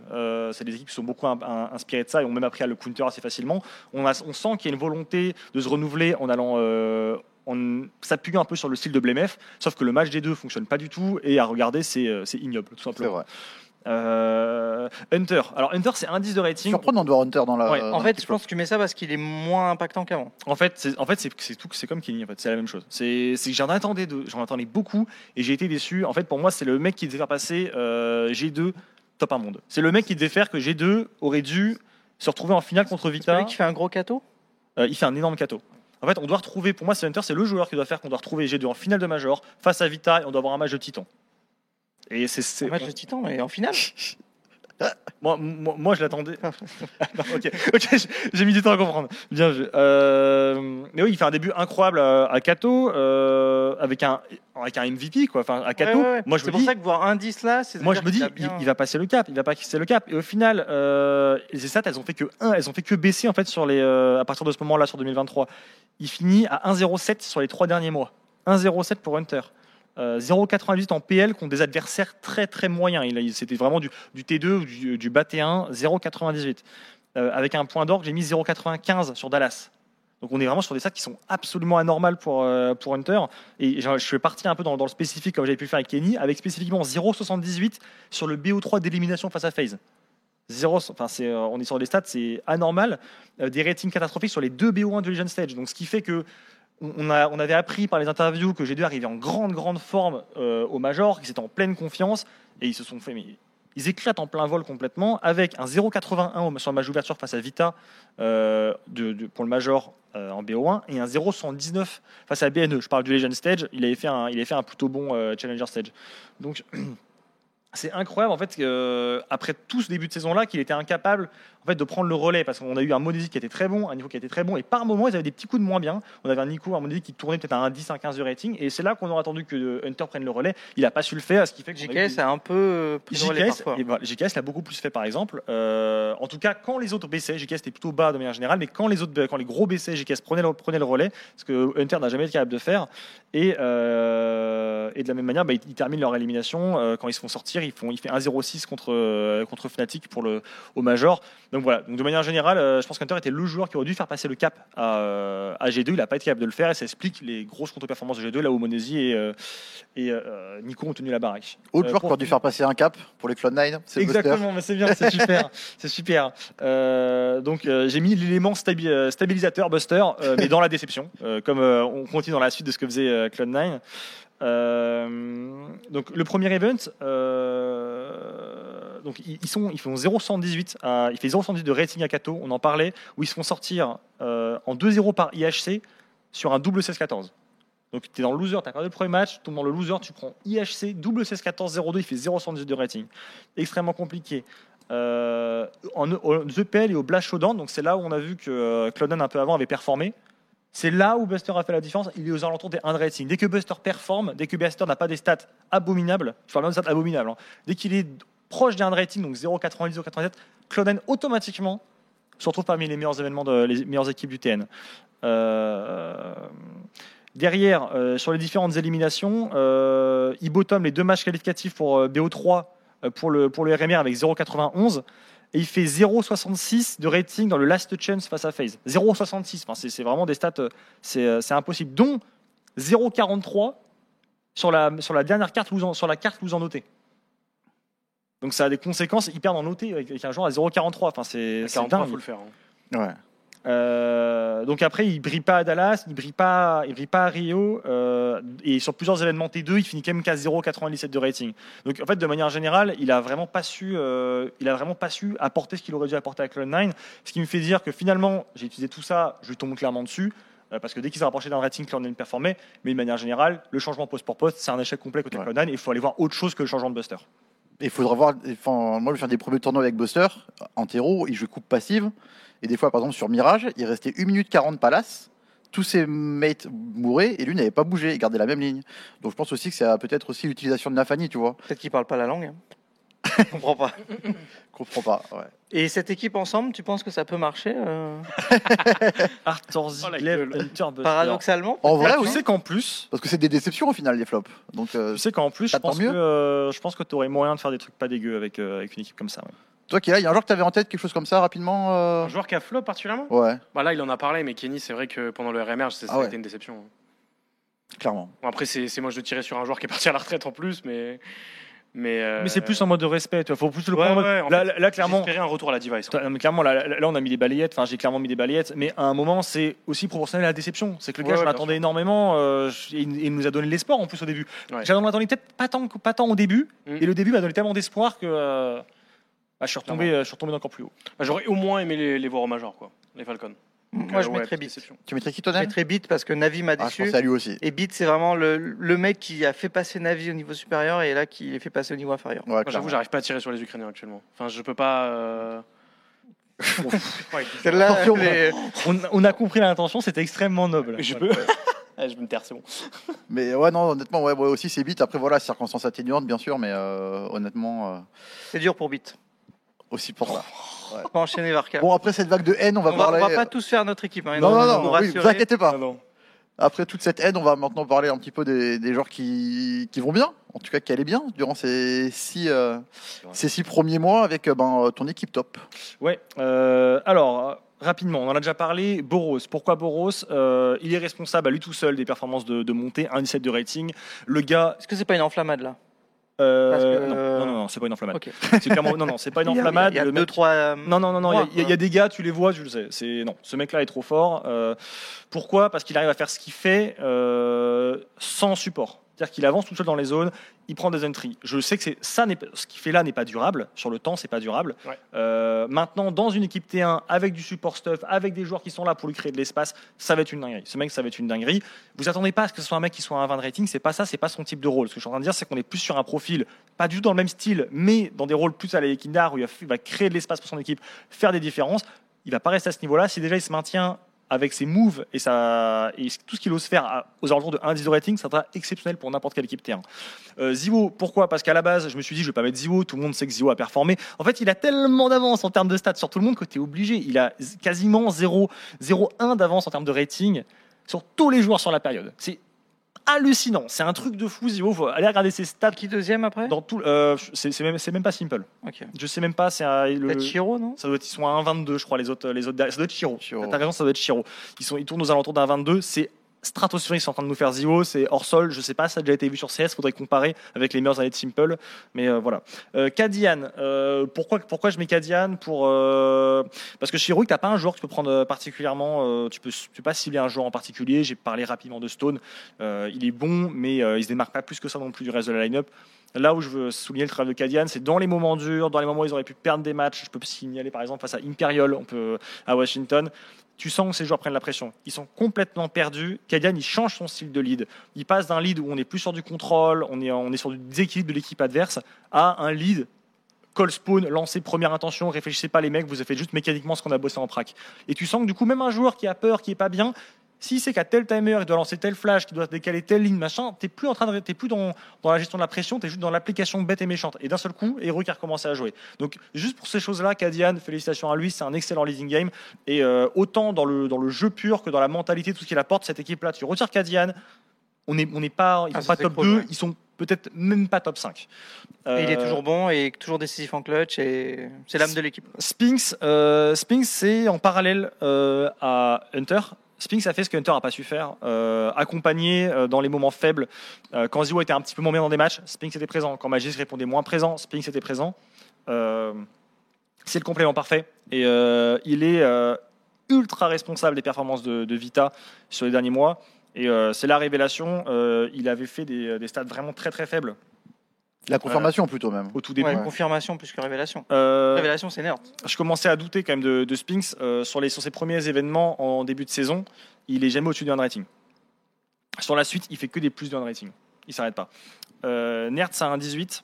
Euh, Excusez-moi. Tranquille, tranquille. Nertz a un 18. euh, pourquoi? C'est dans les rôles qu'il a. C'est un peu l'image de Boros. C'est des rôles qui sont pas évidents. On avait vu Valdé euh, essayer, essayer chez N dans des rôles plus simples que Nertz. Il n'a pas remplacé exactement poste pour poste. Et dans ces rôles plus simples, Valdé performait en moyenne, on va dire, euh, entre 0,1 et 0,06 de rating de moins dans des rôles beaucoup plus simples.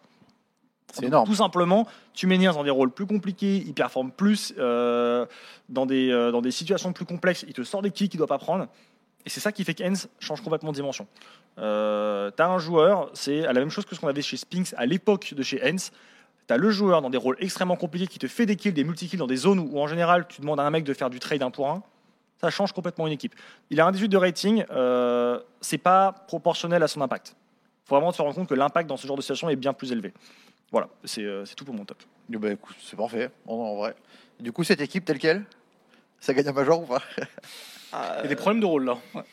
Et Ah non, ouais. Oh, Moi j'ai précisé, j'ai mis Zio au rifle.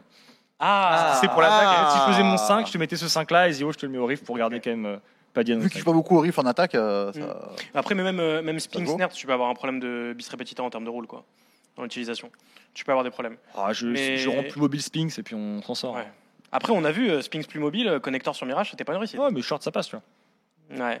Vous aviez d'autres joueurs en tête ou pas, Nale Nalekila Grosse, grosse satisfaction de. C'est vrai qu'il y a eu Shiro, mais bon, c'est vrai qu'il a pas. En fait, il y, a des... il y a des mecs qui se démarquent dans des équipes qui galèrent. Tu vois. Ouais.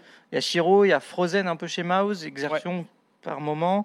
Euh, Il y a eu qui d'autre Euh, Après, chez FaZe, ils sont tous bons à un moment et moins bons Ouais, à un autre. Donc c'est régulier, de... Aussi bon aussi. Nico est bon. euh, Ouais, Nico est bon. enfin, dans, son, dans, son, dans son style. hein. Ouais. J'ai Euh, Nico sur Inferno en tête. En fait, il y a même, tu peux prendre plus, Ouais. plus précis comme ça. Nico sur Inferno, c'est la raison pour laquelle euh, ça se passe trop bien euh, actuellement euh, G2 sur Inf. C'est que vraiment, il domine complètement dans la banane. Quoi. Mais Ouais, euh, oui, non, sinon, Zio, hein. Zio, les mecs, hein. il est trop fort. Il va avoir sauté chez le TV, il faut qu'il continue comme ça et espérons que ça reste comme ça sur, euh, sur CS2. Après, Ouais. quand on voit IM, Shui dans, dans, le, dans le chat, en fait, c'est dur de juger sur, euh, sur ce qu'on a vu. Quoi. Même, Sur même un Boros, major. je me dis, c'est peut-être un peu. euh, C'est vrai que Monty a une. Un Bah, peu plus en vrai, c'est les a, en fait, on les a vus un peu plus euh, monter parce qu'ils performaient en fait en arrivant en major. On s'attend à ce qu'ils fassent la perf qu'ils ont fait au final. Hmm. Bon, Peut-être pas quart de finale, mais le Legion Stage, je pense que c'était tout à fait euh, visable pour, euh, pour monter. Mm. Euh, D'où le fait que je me permets de mettre Boros, qu'on a quand même suivi depuis un petit moment euh, ses performances. Là où, par exemple, le Gamer Legion, je vais pas vous mentir, je regardais pas du tout leur match avant, je m'attendais pas du tout à cette performance-là. Et, euh, et du coup, bah, IM a finalement beaucoup performé, mais contre des équipes euh, quand même non T1. Si ce n'est sur la, sur la période du Major où il a éclaté tout le monde. Mais voilà, ça reste un gros event où il a performé. Je ne me suis pas permis de le mettre pour un event dans mes, dans, dans mes tops. Mm. Mais effectivement, s'il continue, ce sera sûrement des tops de l'année. Et puis Boros, c'est sur beaucoup de OT2, mais il faut savoir que Boros, en 6 mois, euh, il a jouer à peu près euh, 300 maps. Quoi. Donc honnêtement, je trouve que ce rating 2.0, c'est quand même impressionnant pour autant de matchs joués. hein. Mais justement, je regardais pareil là pour IM. IM sur l'année 2023, c'est 1,19 de rating. Et c'est marrant parce que ses stats les plus hautes, bon, certes, c'est que 6 maps, mais euh, ses stats montent plus. il- Contre, contre du top 5 HLTV, il a un 22. C'est ses meilleures stats. Ah, c'est fou. Après, c'est 6 maps. Mais, Ouais. en fait, c'est pour ça, c'est comme je l'ai dit, c'est 6 maps, c'est un gros event. euh, On peut pas, peut pas le mettre, on peut pas le comparer avec les, les joueurs qui étaient là. Euh, maintenant, peut le voir contre Apex, maintenant, il contre, euh, continue. contre Monty, tu vois, ce genre d'équipe, quoi. Et maintenant, il continue sur la saison. Moi, je pense qu'à la fin d'année, quand on fera le bilan sur l'année entière, euh, il aura tout à fait sa place en C5. Bah écoutez, on va faire un autre bilan en tout cas nous maintenant rapidement. C'est celui des équipes françaises. Je dis rapide parce que c'est vrai qu'il y aura peut-être beaucoup de choses à dire, mais c'est vrai qu'en termes de bilan, il s'est pas passé grand chose sur, euh, sur la scène française qui n'a jamais été aussi basse, faut le dire. Content d'elle. C'est Pas pas trop content, mais nail time. Et, euh, et pour vous donner un exemple justement euh, assez, flagrant, bah, on va tout simplement vous montrer euh, l'état de forme des Français actuellement. Alors voilà les, les cinq meilleures équipes françaises qui ont le drapeau français actuellement, bien sûr. Hein. On compte pas les, les Vitality. Donc d'abord, on a Looking for Org qui est actuellement 36e monde. Top 30 européen. Top Adji a 30 été européen. bon. J'ai vu le tweet Adji d'Adji, ouais. J'ai même douté, bon. je fais quoi c'est vrai. Ah ouais, même moi j'ai vu le tweet, je me suis dit ah bon, on est top 30 Deuxième équipe française, on a Falcons qui est top 61 HLTV. Et ensuite derrière, bon, ben, ça descend très très vite, c'est-à-dire que les Run and Kill sont top 132 HLTV. Et euh, Arcadia qui est la dernière équipe classée HLTV. Il n'y a pas Prodigy, il y a uniquement Arcadia qui est top 135. Ok. Donc, Et que euh, c'est un peu imposé comme la deuxième équipe française? Mais par contre, on peut le dire officiellement, c'est qu'on n'a aucune équipe française dans le T1, euh, Oui. dans le T1 CS et c'est la première année. euh, Mais on a une équipe qui a deux joueurs année français, quoi. Et voilà, Mm. c'est Vita. Ah oui, parce que je dis que Hit avant, top 30, il rentrait. bah, mais... Hit, c'était entre les deux, tu vois, ils avaient un petit Ah, peu le cul entre deux chaises Hit, l'année Hit, c'était dernière. pas T1, ça a jamais été T1 Hit. Mais je veux dire là, Ça a, même été- ça a toujours Ah non, été ça a T2, jamais très, ça a été T1, très haut T2 Bon, par moment, ça a jamais été T1 Hit. Bon, alors, je veux dire, première année, on n'a aucune équipe, ni dans le T1, ni dans le haut du T2. On peut dire, on peut dire on a aucune équipe dans le top 30 aussi. Voilà. Aussi. Tout simplement en fait. Et c'est ça. Et, et les deux points d'interrogation Falcon, ça sera pas des Français. hein. Juste Ouais. pour, euh, au moins, on vous le dit. Peut-être même. Bon, on verra. Il y a des discussions de l'Onyx entre guillemets. L'Onyx, euh, c'est quasiment fait. Mais si NBK Body euh, Mizuta restent les trois ensemble, ça, ça restera français quand même. Maintenant, il faut que les trois restent. et, euh, je pense que NBK et Body sont safe. Misu, ça dépend des opportunités. Ok. Euh, bon, C'est dur. on a fait les ECN.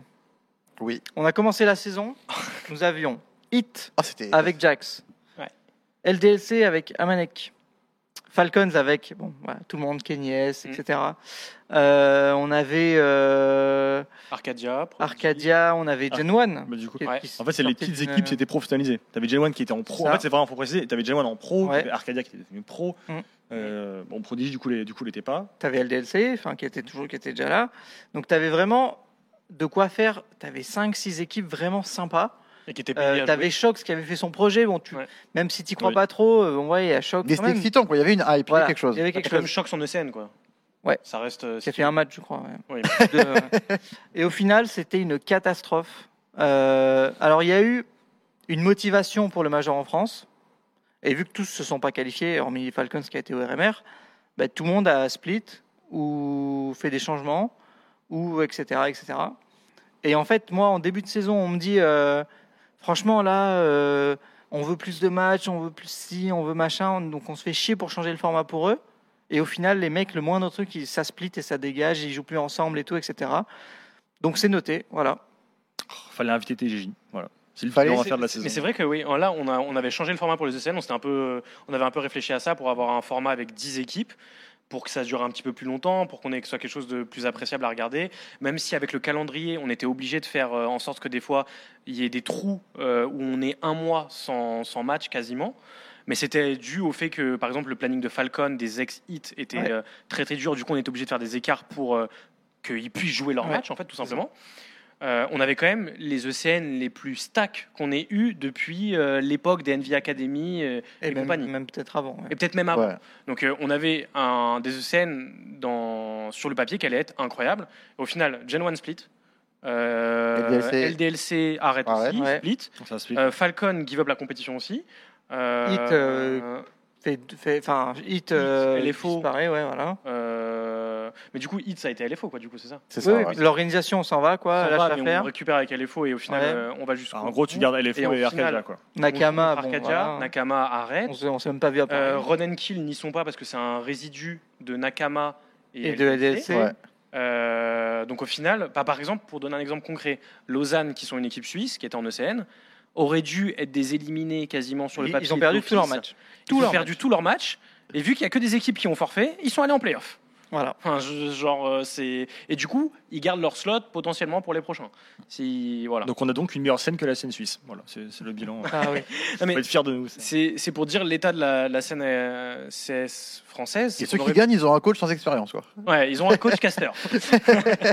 et euh, en fait, ça aurait pu être les meilleurs ECN et le meilleur niveau de subtop français qu'on ait eu depuis des années. Et au final, on a que des équipes qui split.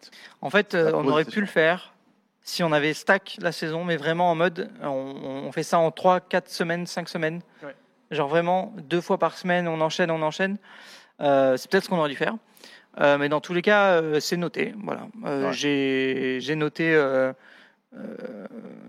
comment dire, le comportement des équipes et des joueurs. Et Tu prends. si- s'il y a une nouvelle saison des ECN, ce sera pas pareil. Voilà.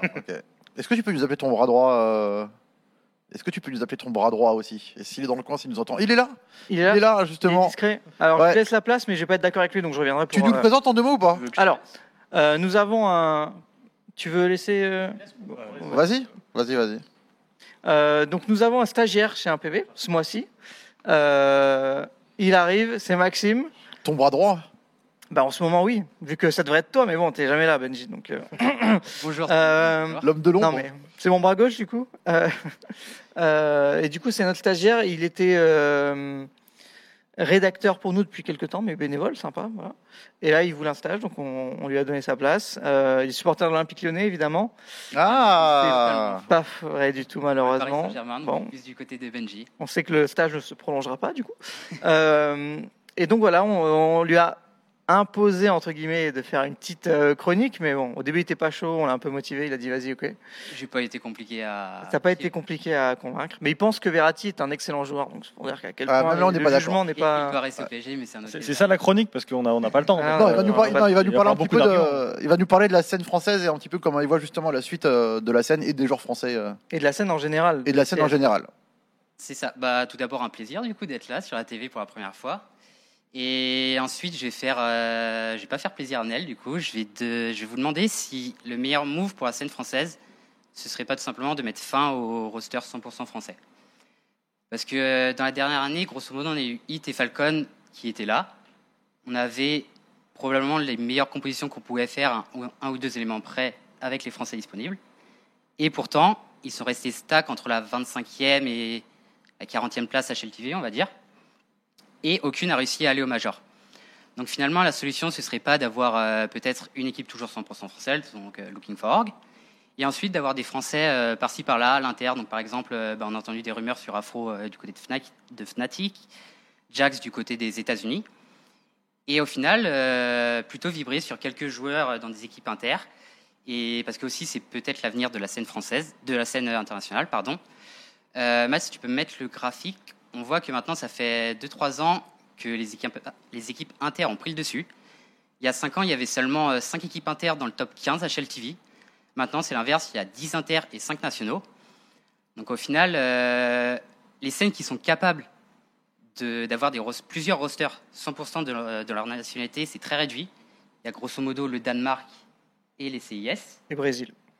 Même Et si c'est pas le top Brésil, 15. Mais oui, voilà, top 15, ça va être compliqué pour deux rosters. Et donc, euh, bah, la France devrait peut-être suivre euh, cette voie et, et se satisfaire d'avoir un roster qui va lutter pour le Challenger Stage euh, au Major, qui va espérer s'y rendre, donc Looking for Org. Et ensuite, d'avoir des joueurs par-ci par-là qui, eux, vont avoir des objectifs beaucoup plus élevés, qui va être d'aller au Legend Stage et pourquoi pas au Champion Stage. Donc, c'est ce que je vous demande. Vous pensez Mets bien ton micro comme ça. ah, Vous pensez quoi? Vous préférez avoir deux rosters 100% FR qui vont juste vouloir, juste entre guillemets, vouloir aller au Major et qui ça risque d'être compliqué Ou alors un roster français avec les mêmes objectifs et ensuite 5-6 joueurs qui vont, qui vont espérer aller taper les playoffs Moi, je vais juste dire un truc. Je vais, je vais parler des les faits. Tu prends euh, aujourd'hui Vitality, tu mets Jax, Body et n'importe qui, avec Apex et Ziwo, tu gagnes le Major. Et c'est une équipe française. T'es sûr que c'est un vrai upgrade par rapport à Spinks euh, je dis pas que c'est un upgrade, je dis que tu gagnes le Major. C'est dur, hein, comme ce qu'on vient de dire, parce que Moi, j'en tu suis remplaces Dupré par Jax, pourquoi pas Quoiqu'après, on a, on a aussi parlé des problèmes de com que l'arrivée de Jax pouvait, euh, pouvait créer. Euh, que Talin Body en tant que en tant que gros joueur capable de faire des différences, oui, mais est-ce qu'il peut faire des différences égales à ce que peut faire un Spinks actuellement? Je suis pas sûr. Un, un Magic peut-être déjà un peu plus, mais je suis même pas sûr non plus. Vu le parcours d'Igna, moi je pense Euh, qu'il gagne dans, le tous les, dans tous les cas, il nous manque. euh, Dans Je dis pas qu'il gagne tous les tournois, mais il- dans tous les cas, il nous manque un gros joueur. Donc, euh, moi, je, je me rapproche vraiment beaucoup plus qu'en dire Maxime. Et j'ai du Non, mal à voir une équipe française évidemment capable. que sta- statistiquement, avec Faceit qui, dé- qui dévoile des joueurs de toutes les nationalités, pour les intégrer ces joueurs qui sont trop forts, tu es obligé de faire des équipes entre guillemets européennes parce que tu, peux pas faire une équipe euh, euh, laiton pour Yekindar, tu peux pas faire une équipe euh, estonienne pour euh, pour machin, pour Rops et je sais pas qui, et Fetch, pour sortir et HS. Enfin, tu vois, c'est compliqué tout de suite. Donc forcément, quand tu as beaucoup de joueurs qui sont très forts de nationalité, où tu as deux, trois joueurs, tu peux pas faire d'équipe nationale. Maintenant, quand je vois ce que fait BNE, quand je vois des équipes, des, scènes forcément qui ont beaucoup de joueurs comme les Danois, bah, oui, pour moi, c'est toujours viable de voir des, des, des- équipes nationales. Euh, S'il n'y avait pas la guerre en Ukraine et, et Russie, tu aurais toujours des mélanges ukrainiens-russes qui, qui niqueraient tout le monde. Et enfin, pour moi, je pense que c'est juste une évolution pour des scènes qui faiblissent, comme la France, comme la Suède. On n'en parle même pas. C'était les deux plus grandes scènes au début. Maintenant, les deux sont mortes. Euh, même les Finlandais, il y a, quel- il y a tout- en 2018, euh, 2019, ils font une finale de major, alors que les mecs, il n'y a pas une star. euh, je pense que c'est juste l'évolution de la scène qui fait que c'est comme ça, mais je pense pas que ce soit une solution. euh, En fait, le problème par rapport à l'évolution, c'est que avec la scène inter, la- plus le temps passe, plus la scène française est en train de rater la vague et tu te retrouves avec des joueurs non, qui mais sont la, la vague, là, on est noyé depuis longtemps. En fait, quoi. Ce que je veux dire, c'est que t'as la. Oui, alors dé- déjà, déjà tu as un peu en difficulté, mais bon, tu as les vaguelettes qui arrivent derrière, tu vois. Euh, et euh, on n'arrive pas à les prendre parce qu'on a des joueurs français qui, du coup, ne sont pas habitués à jouer à, jouer à l'inter. Et euh, je pense que si le, si le pas top, voilà, si le top commençait à, à davantage jouer à l'inter, ça pousserait peut-être le subtop aussi à beaucoup plus s'orienter vers l'inter. Où actuellement, on n'a aucun joueur français subtop qui joue qui joue à l'inter. Il n'y a pas, un- il y a pas un nom comme ça qui me vient qui me vient en tête. On a oui, Gravity, Gravity qui essaye, mais voilà, c'est pas c'est pas encore fait. On n'a pas de joueur durable. On a eu Python qui s'est euh, qui s'est expatrié en Allemagne, mais c'est des cas vraiment extrêmement isolés. Et je pense que si on voyait le top beaucoup plus aller vers l'inter, on retrouverait ça aussi dans le subtop et on aurait des joueurs qui arriveraient beaucoup plus près à s'incruster dans les équipes inter. Et ça permettrait de monter déjà de manière générale le niveau des Français et pourquoi pas recréer plus tard une équipe euh, une équipe française ou juste avoir des joueurs qui sont capables d'aller plus loin dans les euh, Je, dans les je événements. vais dire un truc qui va faire crier Aïe. et je vais me faire détester une nouvelle fois. Je pense que Vitality a sauvé la scène française en 2018 en venant. Et je pense que Vitality a tué la scène française en quittant, euh, en passant dans ce projet inter. Pourquoi? Aujourd'hui, tu es n'importe quel joueur dans une équipe française, n'importe quel joueur français, son but ultime, c'est de progresser pour aller chez Vitality. Pendant des années, tu as eu euh, Nivera, tu as eu Kyojin, bon, Kyojin, voilà. Tu as eu Mizu, tu as eu Alex juste avant, tu eu, enfin, en as eu plein des mecs, tu as eu Nivera, enfin, je l'ai déjà dit, je crois. Mais, mais voilà, oui, tu as eu plein de mecs C'était une Navi française. potentiellement Hadji, Body, Jax, tous ces mecs-là auraient pu aller chez Vitality. Alors, en gros, le but, c'est que tu, tu as une, tu as une échelle et là- là-haut, tu as Vita. Vita est parti. Tu n'as plus, au- tu n'as plus d'objectif. Tu es français, tu ne peux pas être au top. Parce que ben, Ziwo, il n'est pas là. Tu n'as pas assez de joueurs pour faire plusieurs équipes. Tu n'as plus, t'as plus un Shox Prime, tu n'as plus un Kenny Prime, tu n'as plus un NBK Prime. Euh, et tous les mecs qui étaient autour, qui gravitaient, les, les, même Apex Prime à l'époque, euh, tout ce qui est Kiyoshima, euh, tous ces mecs-là qui, qui aidaient des équipes qui complétaient les rosters, des Smiths, qui c'était pas des mecs qui te faisaient beaucoup de frags, mais ils t'apportaient un truc en plus, etc. Tu n'as plus ces joueurs-là, tu n'as plus les joueurs Prime. Donc le, le seul truc qui tenait la scène française Vitality est parti, c'est terminé. Bah, du Voilà. coup, maintenant, pour revenir à ce que disait Maxime, quand tu es joueur français et que tu es stock justement dans toutes les équipes qu'on a vues actuellement, est-ce que le mieux, c'est pas de répondre à des offres en inter et euh, essayer de construire ton Si tu veux manger, oui. ta carrière ailleurs? Il n'y a plus que ça aujourd'hui. Parce que tu veux manger et si tu veux gagner des titres aussi. Il n'y a pas de Français qui mangent actuellement de CS à part Arcadia, donc euh, je pense que tout le monde signerait pour partir à l'inter. C'est surtout aussi qu'on a peut-être fait tous les mélanges euh, dans le top. On a peut-être tout essayé. Au final, bah, ça Non, mais plus. Après, bon, c'est pareil pour toutes les scènes, pour le coup. Mais ils sont trop cons, tous, en fait. C'est euh, oh non, je joue pas avec machin parce que j'ai entendu un truc sur lui, c'est mort. Ah, lui, hors de question parce que machin. Voilà. Enfin, il n'y a pas, il a pas un mec euh, qui est plus intelligent que l'autre pour dire euh, allez go faire un truc ou quoi. Ou il faut un extase qui leur dit vous fermez vos gueules et vous faites ça. Là, ça pourrait marcher.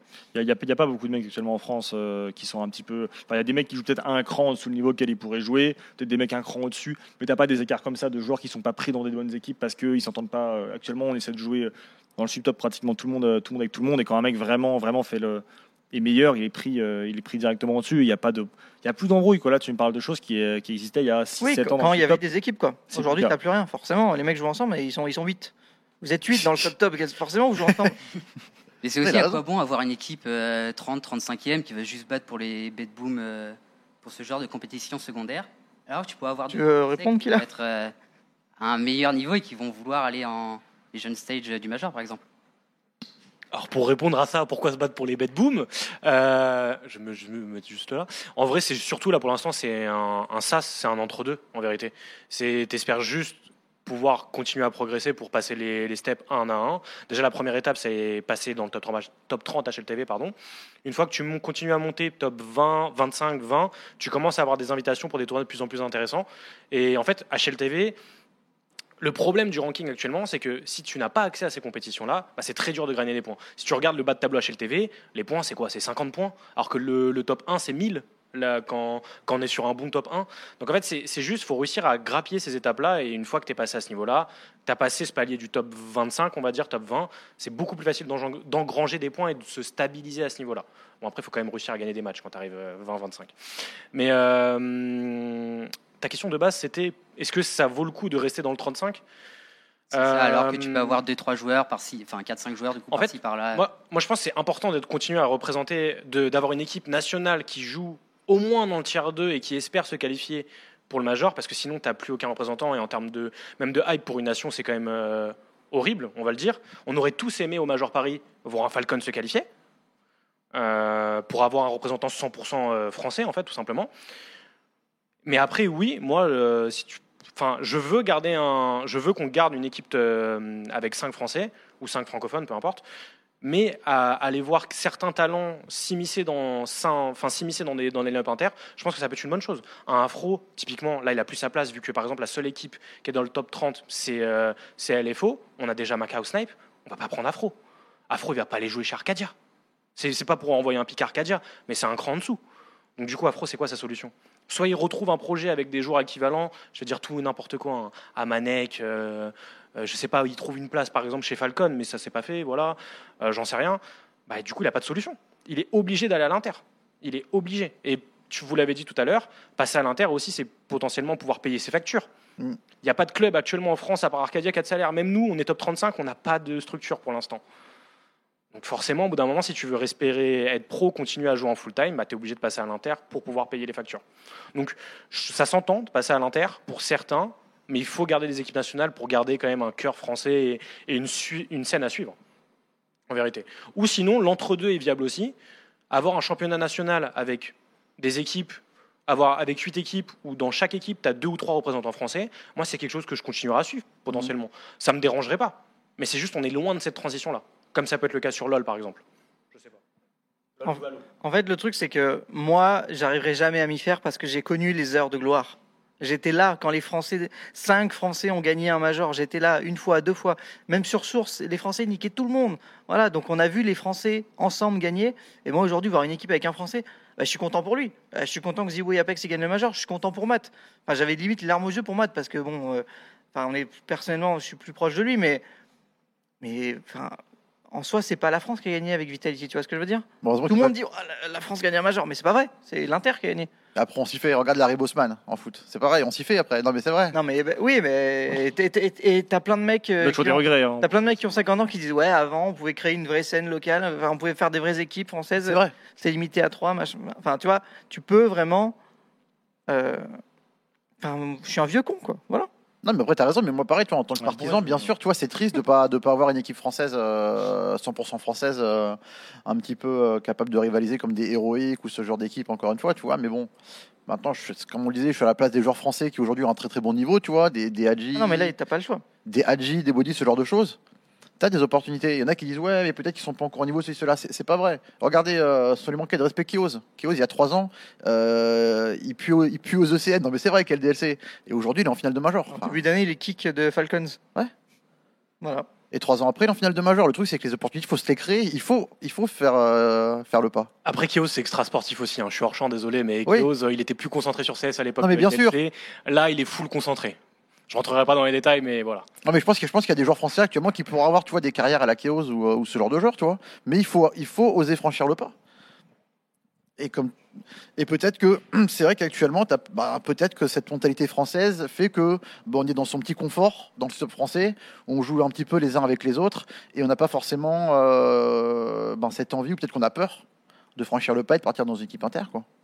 Bah, je pense qu'ils ont tous quand même la volonté si première de rester entre Français quand même. Bah c'est ça. Il y a- il y a ce- bah, En fait, il y, a- il y a ce truc de si tu peux, si tu as la possibilité d'avoir une équipe compétitive dans ta langue natale, bah, tu la prends cette possibilité. Est-ce que c'est une volonté ou est-ce que c'est pas une zone de confort qu'on n'a pas envie forcément de, Bah, de quitter? Je, je je pourrais pas parler au nom de tout le monde, mais par exemple, euh, euh, pour parler de Maka, Maka quand il a été euh, kick de Falcon, bah, il commençait à réfléchir à, dans son tweet longueur, il dit je suis ouvert aux équipes inter.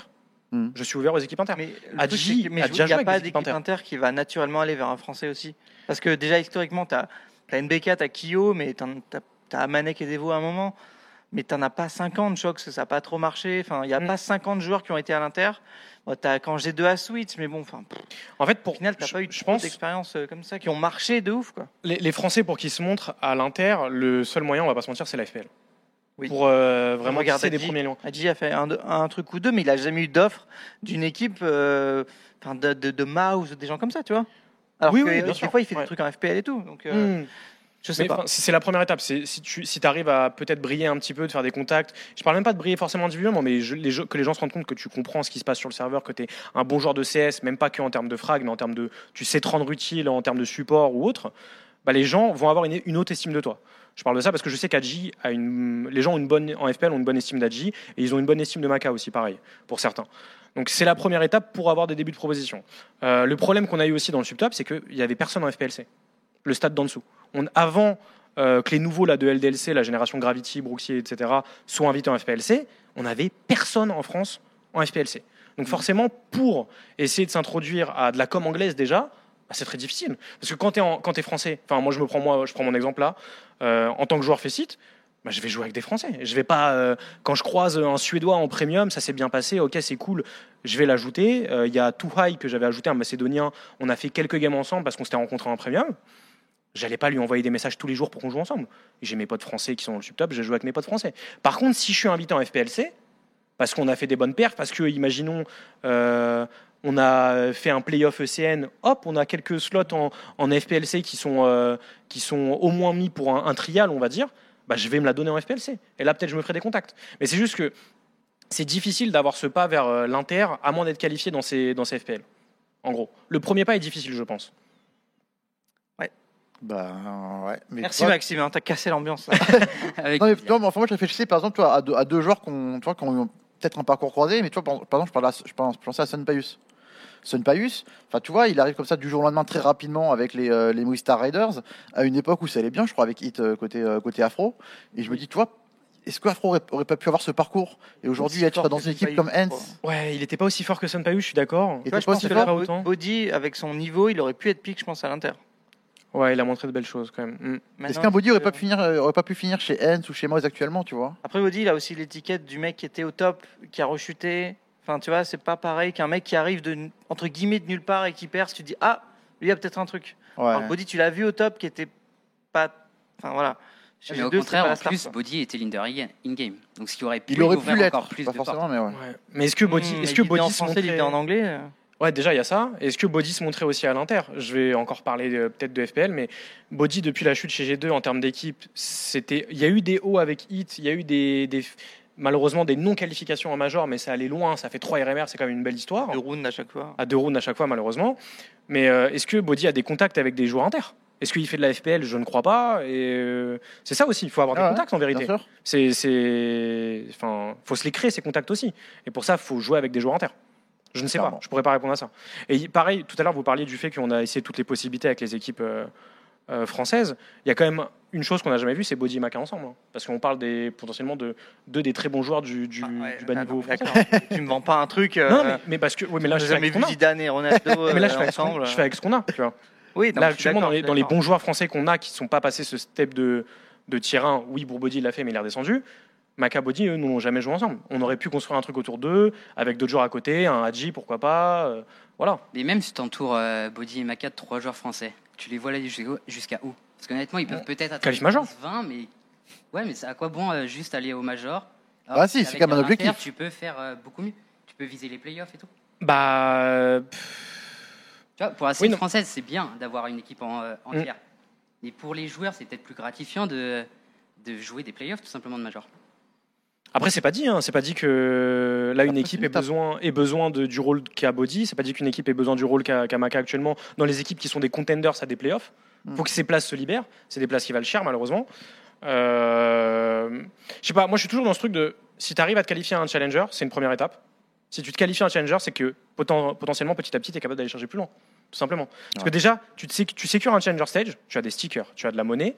Avec cette monnaie, tu peux t'assurer d'avoir un, euh, comment, des meilleures conditions d'entraînement, un meilleur staff, etc. Et tu peux potentiellement upgrade aussi ton équipe. Upgrade des joueurs. En fait, ça t'ouvre plein de choses. En fait, la sécurité financière dans CS c'est super important. Même ça t'enlève une pression. Je parle de cette pression parce que là, par exemple, j'ai voulu avec une équipe qui n'a pas de salaire, ça commence à les saouler hein, un peu.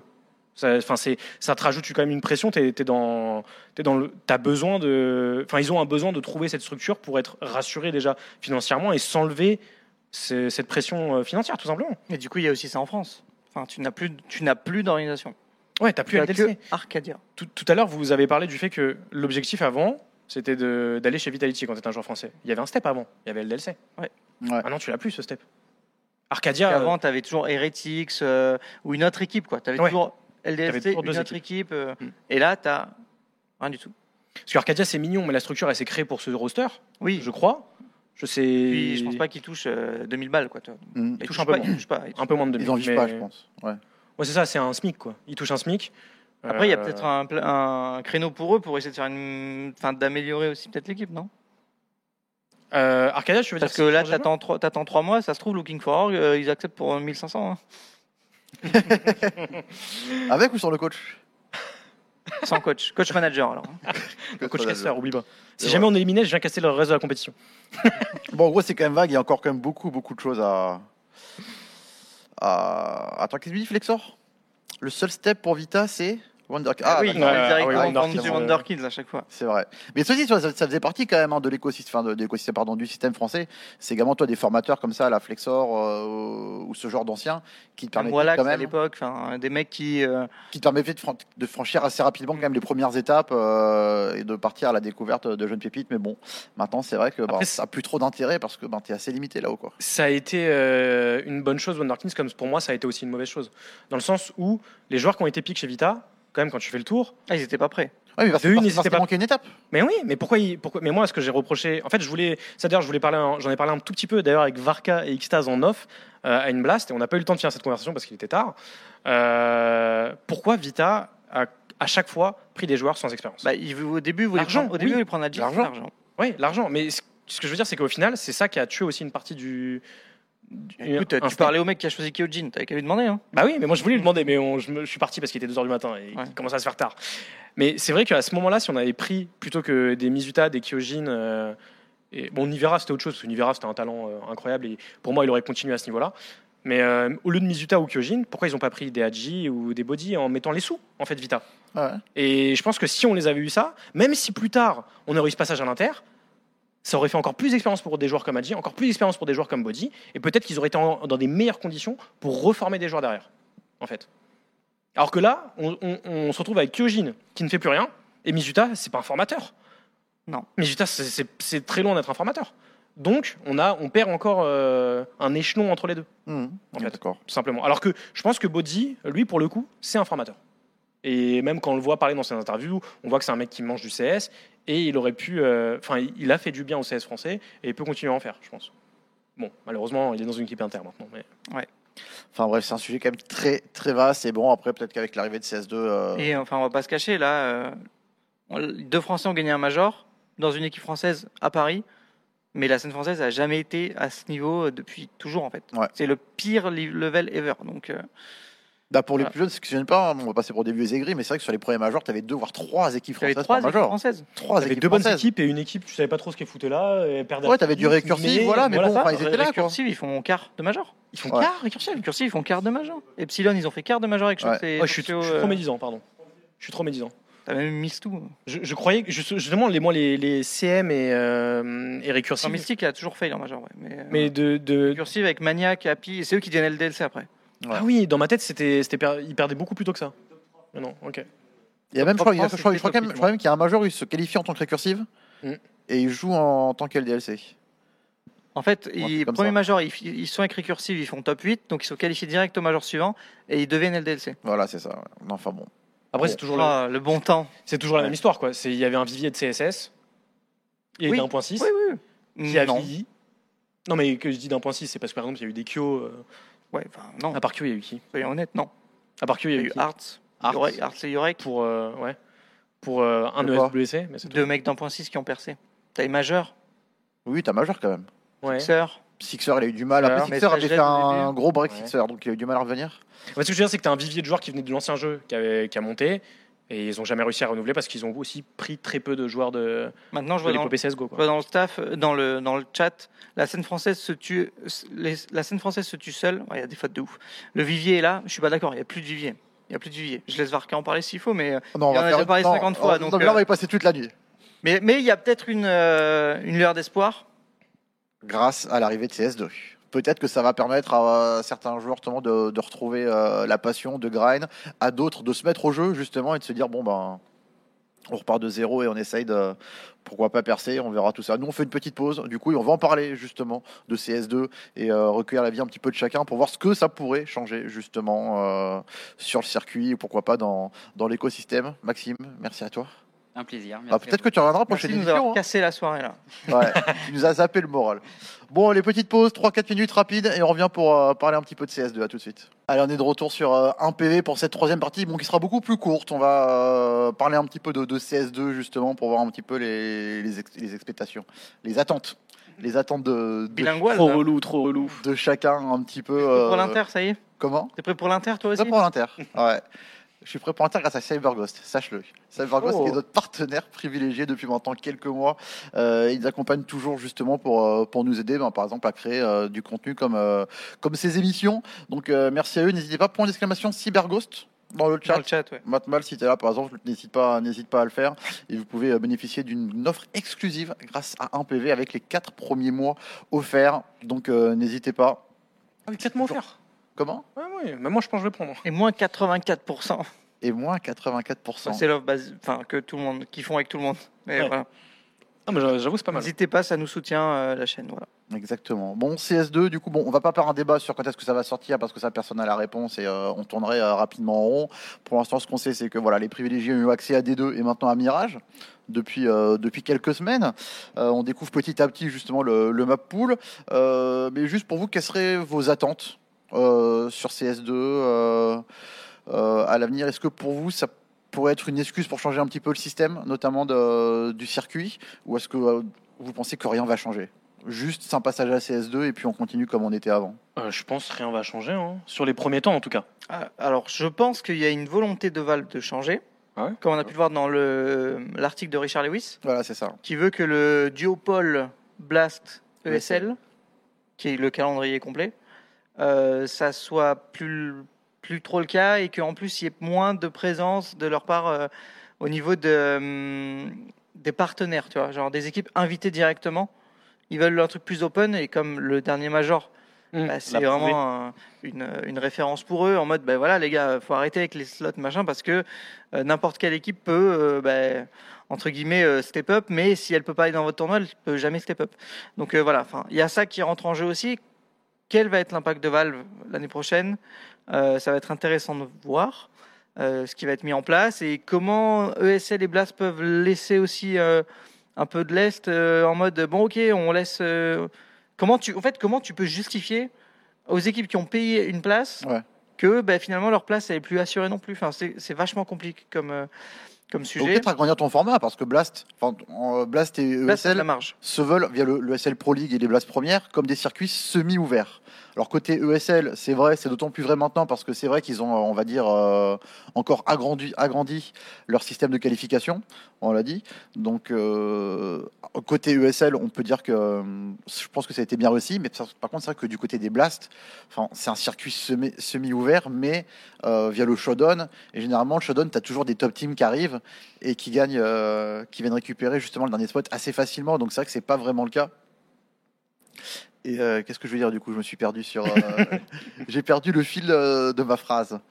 Euh, le fait que ce soit plus des. un peu moins. un peu Et c'est vrai que Blast, en fait, c'est un faux circuit ouv- semi-ouvert parce que Bah. Mais t'as pas, t'as pas de slot. t'as pas assez de slots, quoi. T'as pas de slot, quoi. Déjà, c'est un enfer pour se qualifier au showdown, et quand tu te qualifies au showdown, t'as une place C'est ça. pour aller au Et quand pour aller tu perds, t'as un, un rattrapage, et quand tu repères, t'as le showdown, et enfin. euh. Ouais, ouais. Et souvent, En fait- c'est Clone9 ou Heroic. Enfin, c'est maintenant, c'est Clone9 qui te récupère la place. Donc, bon, c'est. Oui, voilà, c'est ça. En fait, c'est quand, euh, quand tu es dans les équipes partenaires, tu as toutes les chances de te requalifier, peu importe si tu perds sur les groupes. En fait, c'est Mm. trop facile de se requalifier quand tu es, quand es partenaire. Donc, ouais, non, c'est pas du tout ouvert. Après, s'ils partent dans cette euh, directive-là, là, comme, euh, comme Richard Lewis pardon, l'a dit, bah, au final, tant mieux. Je- je- J'avoue, je Et, n'ai pas du tout en vrai, mais... qu'ils ont des formats euh, très longs en journée, mais très redondants, tu as toujours les mêmes équipes qui se. Tu, tu as, ils ont la place dans le calendrier en tout cas pour ouvrir totalement et faire un tournoi à 16 équipes Mhm. où tu aurais leurs 12 qualifiés, leurs 12. euh, Enfin. 12 partenaires 12 Ouais. partenaires. Ensuite, tu peux faire genre, je sais pas, tu te démerdes, tu fais un play-in avec que des invités euh, Mm. et il y a quatre places. Enfin, tu peux trouver une façon d'intégrer d'autres- équipes. Alors que pour OSL, ils ont tellement de partenaires. euh, Il y a plus de, il y a plus d'espace quand même côté euh, circuit ESL pour les pour les équipes, Bah alors, on va dire euh, moi, je dirais que pour, OT2. pour- tu veux dire, il y a plus d'espace aujourd'hui? Plus d'espace aujourd'hui. Ouais, mais c'est quand même pas. euh, Enfin, genre, imagine, tu es Looking for Org, tu te qualifies via les ECN, tu gagnes la Pro League, mais tu joues pas la saison d'après, forcément. Ça c'est vrai. Ouais, vois, c'est un truc- une folie, ça. euh, où bah, t'as beau, euh, enfin, t'auras toujours EG, voilà, qui sera là. Mais à côté de ça, tu as quand même euh, plus facilement accès ensuite au play-in ou au close qualifier. Oui, parce que Sur le reste du circuit ESL. ouais, ouais. Euh, maintenant, moi, je pense qu'il y a tellement de place dans le calendrier avec la Pro League. Écoute, la Pro League, c'est bien sympa, mais enfin, faut peut-être passer à autre chose. Euh, et tu peux réorganiser pour qu'il y ait euh, plus de place pour les petits aussi. Enfin, alors, j'ai pas de solution miracle, mais il faut satisfaire les, fa- satisfaire Valve en ouvrant à des petits, et en même temps satisfaire ceux qui ont payé leur place et qui veulent des revenus aussi. Donc, euh, franchement, c'est pas une situation facile, mais les deux ont la place dans le calendrier pour changer. Ouais. Donc, euh, il faut qu'ils puissent le faire. Maintenant, est-ce qu'il faut pas aussi qu'il y ait de la place dans le calendrier pour d'autres? À l'époque, il y avait Star Leader, il y avait E-League, il y avait Faceit, il y avait euh, PGL, il y avait qui? Flash- Flashpoint à un moment. Et puis pour les, c'est vrai que pour les équipes plus faibles, tu avais les Dream Open aussi quand même qui était une vraie Ouais, opportunité. Oui, ouais, exactement.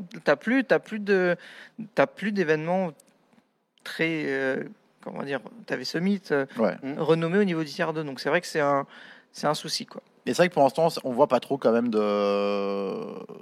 de modifications ou de changements euh, à ce niveau-là.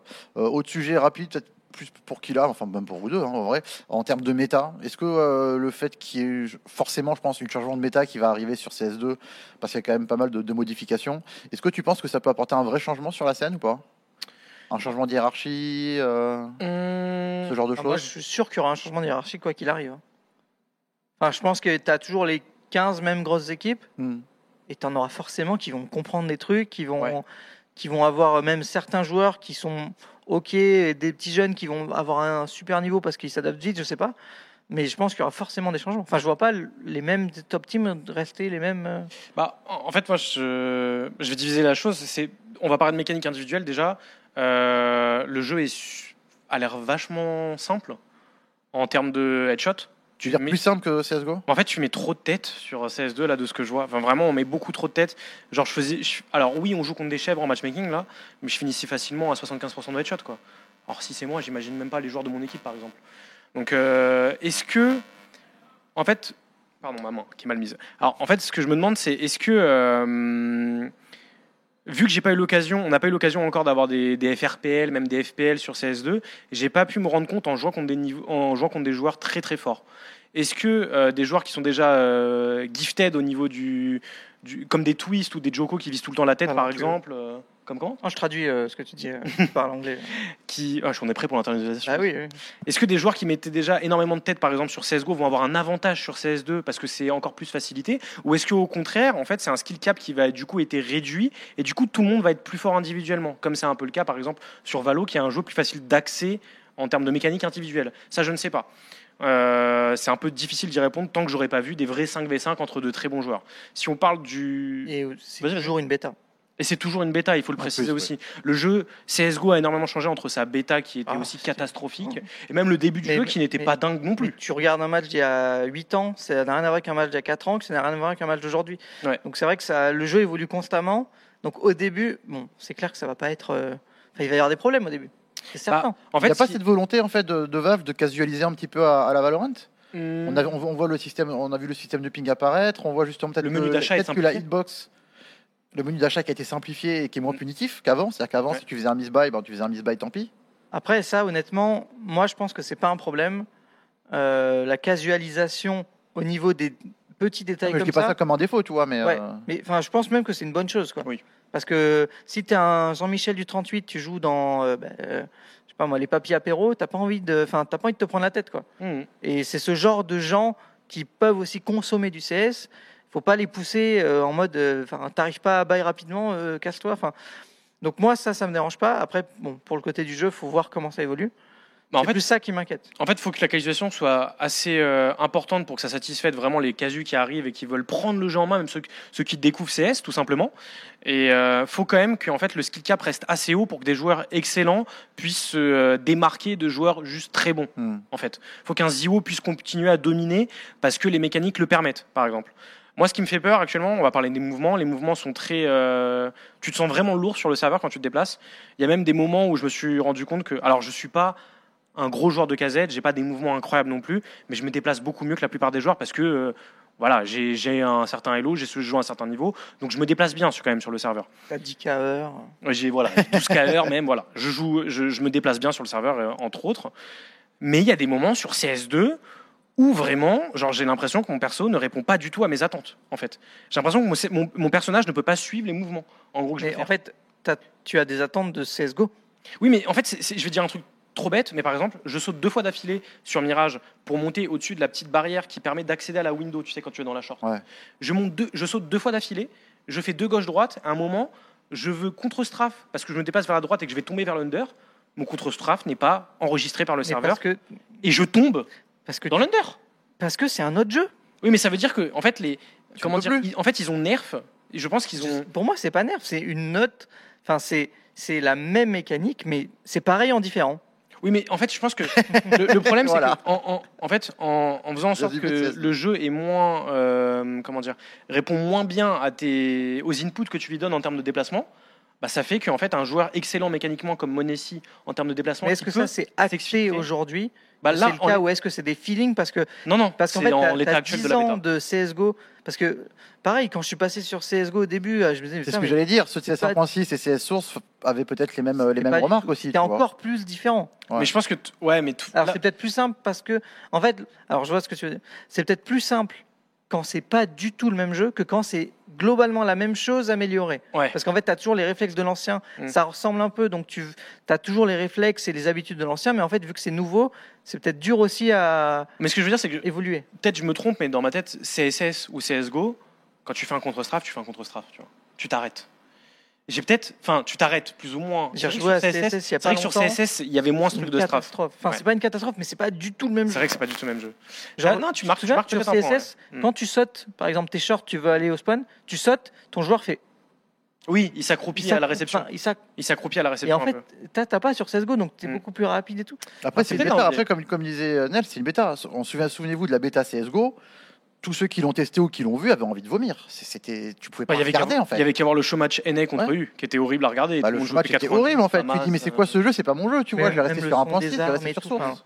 Il y avait rien qui allait au début. Moi, je. Donc je pense qu'il faut laisser du temps. Je pense qu'il y a certaines choses qui vont s'ajuster et que au final tout le monde toi, va y trouver son compte. En fait, on donne une grosse ligne. Ce qui me fait peur, c'est que si il nerf par exemple les mouvements, bah tu baisses le skill cap. En fait, Moi, je pense si- pas qu'il y ait une volonté de nerf. mais il y, a- des choses, il y a des choses qui sont mal un faites là, nouveau actuellement. code et il, il faut qu'ils l'apprennent en fait, je pense. Oui, peut-être qu'il faut qu'ils updatent, qu'ils fassent des réglages. T'as raison, parce que pour l'instant, en fait, de plus en plus de a- joueurs de bugs pour euh, fixer quoi. Là, il y a des problèmes du style, des fois, euh, là par exemple, il y a déjà le cas sur CSGO, quand tu t'accroupis plusieurs fois d'affilée, au bout d'un moment, tu t'accroupis de plus en plus euh, doucement. Là, des fois, tu t'accroupis juste deux fois, tu es collé au mur, tu es collé au sol, tu ne peux plus te déplacer. Des fois, après un saut, par exemple, la, la caisse près de la penta sur Mirage, qui permet d'avoir la visu sur les appartements. Hmm. Quand vous sortez de la penta, là, sur la gauche, quand vous êtes terreau, tu montes dessus, tu es une enclume après. Tu ne peux plus te déplacer correctement. Toi qui a es des- un grand sportif, Ouais. si tu. euh, comment on appelle? Tu, avec tes Ah oui, genoux là, si- tu. si tu sautes dans les. Enfin, comment dire? Non, non. Si Tu sais, genre quand tu soulèves un truc ou Quand quoi là. Ah. Quand tu squattes, exactement. Bah, au bout d'un moment, tes jambes, elles ont. Est-ce qu'il n'y a pas un, tu vois, un truc Non, mais moi, peu- je- moi, j'entends au bout de Ah, 4 c'est de fois. from si tu- Tarkov, quoi. Si c'est- tu, si tu spams quatre fois l'accroupi debout et que tu sois nerf au bout d'un moment, je comprends. C'est un, c'est pas bien. Si tu le fais deux fois d'affilée et que tu es cloué au sol, il y a un problème pour moi. Parce qu'en fait, tu réduis le champ des possibles en termes de mécanique. En gros. Donc, moi, autre question rapide, du coup, qui, qui engendre celle-là, justement, c'est euh, est-ce qu'on n'est pas trop hype? Est-ce qu'on, euh, est-ce que, en fait, euh, Moi, je suis pas hype. hein. CS2 va pas, va pas arriver trop vite sur la, sur la scène compétitive? Parce que tout le monde se dit, ok, dès que CS2 sort, hop, directement, on, les, met- on la met sur, sur le circuit. Mais est-ce que c'est pas trop tôt? En fait, à partir du moment où tu as le major en mars, Ouais. tu dois aller le plus vite possible, peu importe ce qui se passe. Ouais, mais même ça, est-ce que c'est pas trop tôt, du coup? Comment ça? Bah, Le fait de vouloir faire un major CS2 en mars. Euh, Peut-être, mais dans ce cas-là, comment tu fais Tu peux pas faire plus d'un an sans major? C'est impossible. Déjà, tu fais un an sans major. Ouais. C'est beaucoup. Enfin, dix mois à peu près. Peu- un peu moins. Euh, bah, pff, moi, je sais pas. Je, moi, ça me choque pas. Pour moi, c'est- c'est- bah, y- les six premiers mois, ça sera de la bouillie, Ouais, mais ça. ça permettra à ce que le jeu soit mieux pour le futur. De toute manière, Moi, comme, je pense qu'il faut l'accepter. quoi. comme CSGO, c'était de la bouillie quand c'est sorti. hein. C'était de la bouillie. Le pro- le- enfin, Exactement. Pas le premier major, mais pardon, les premiers tournois avant les majors.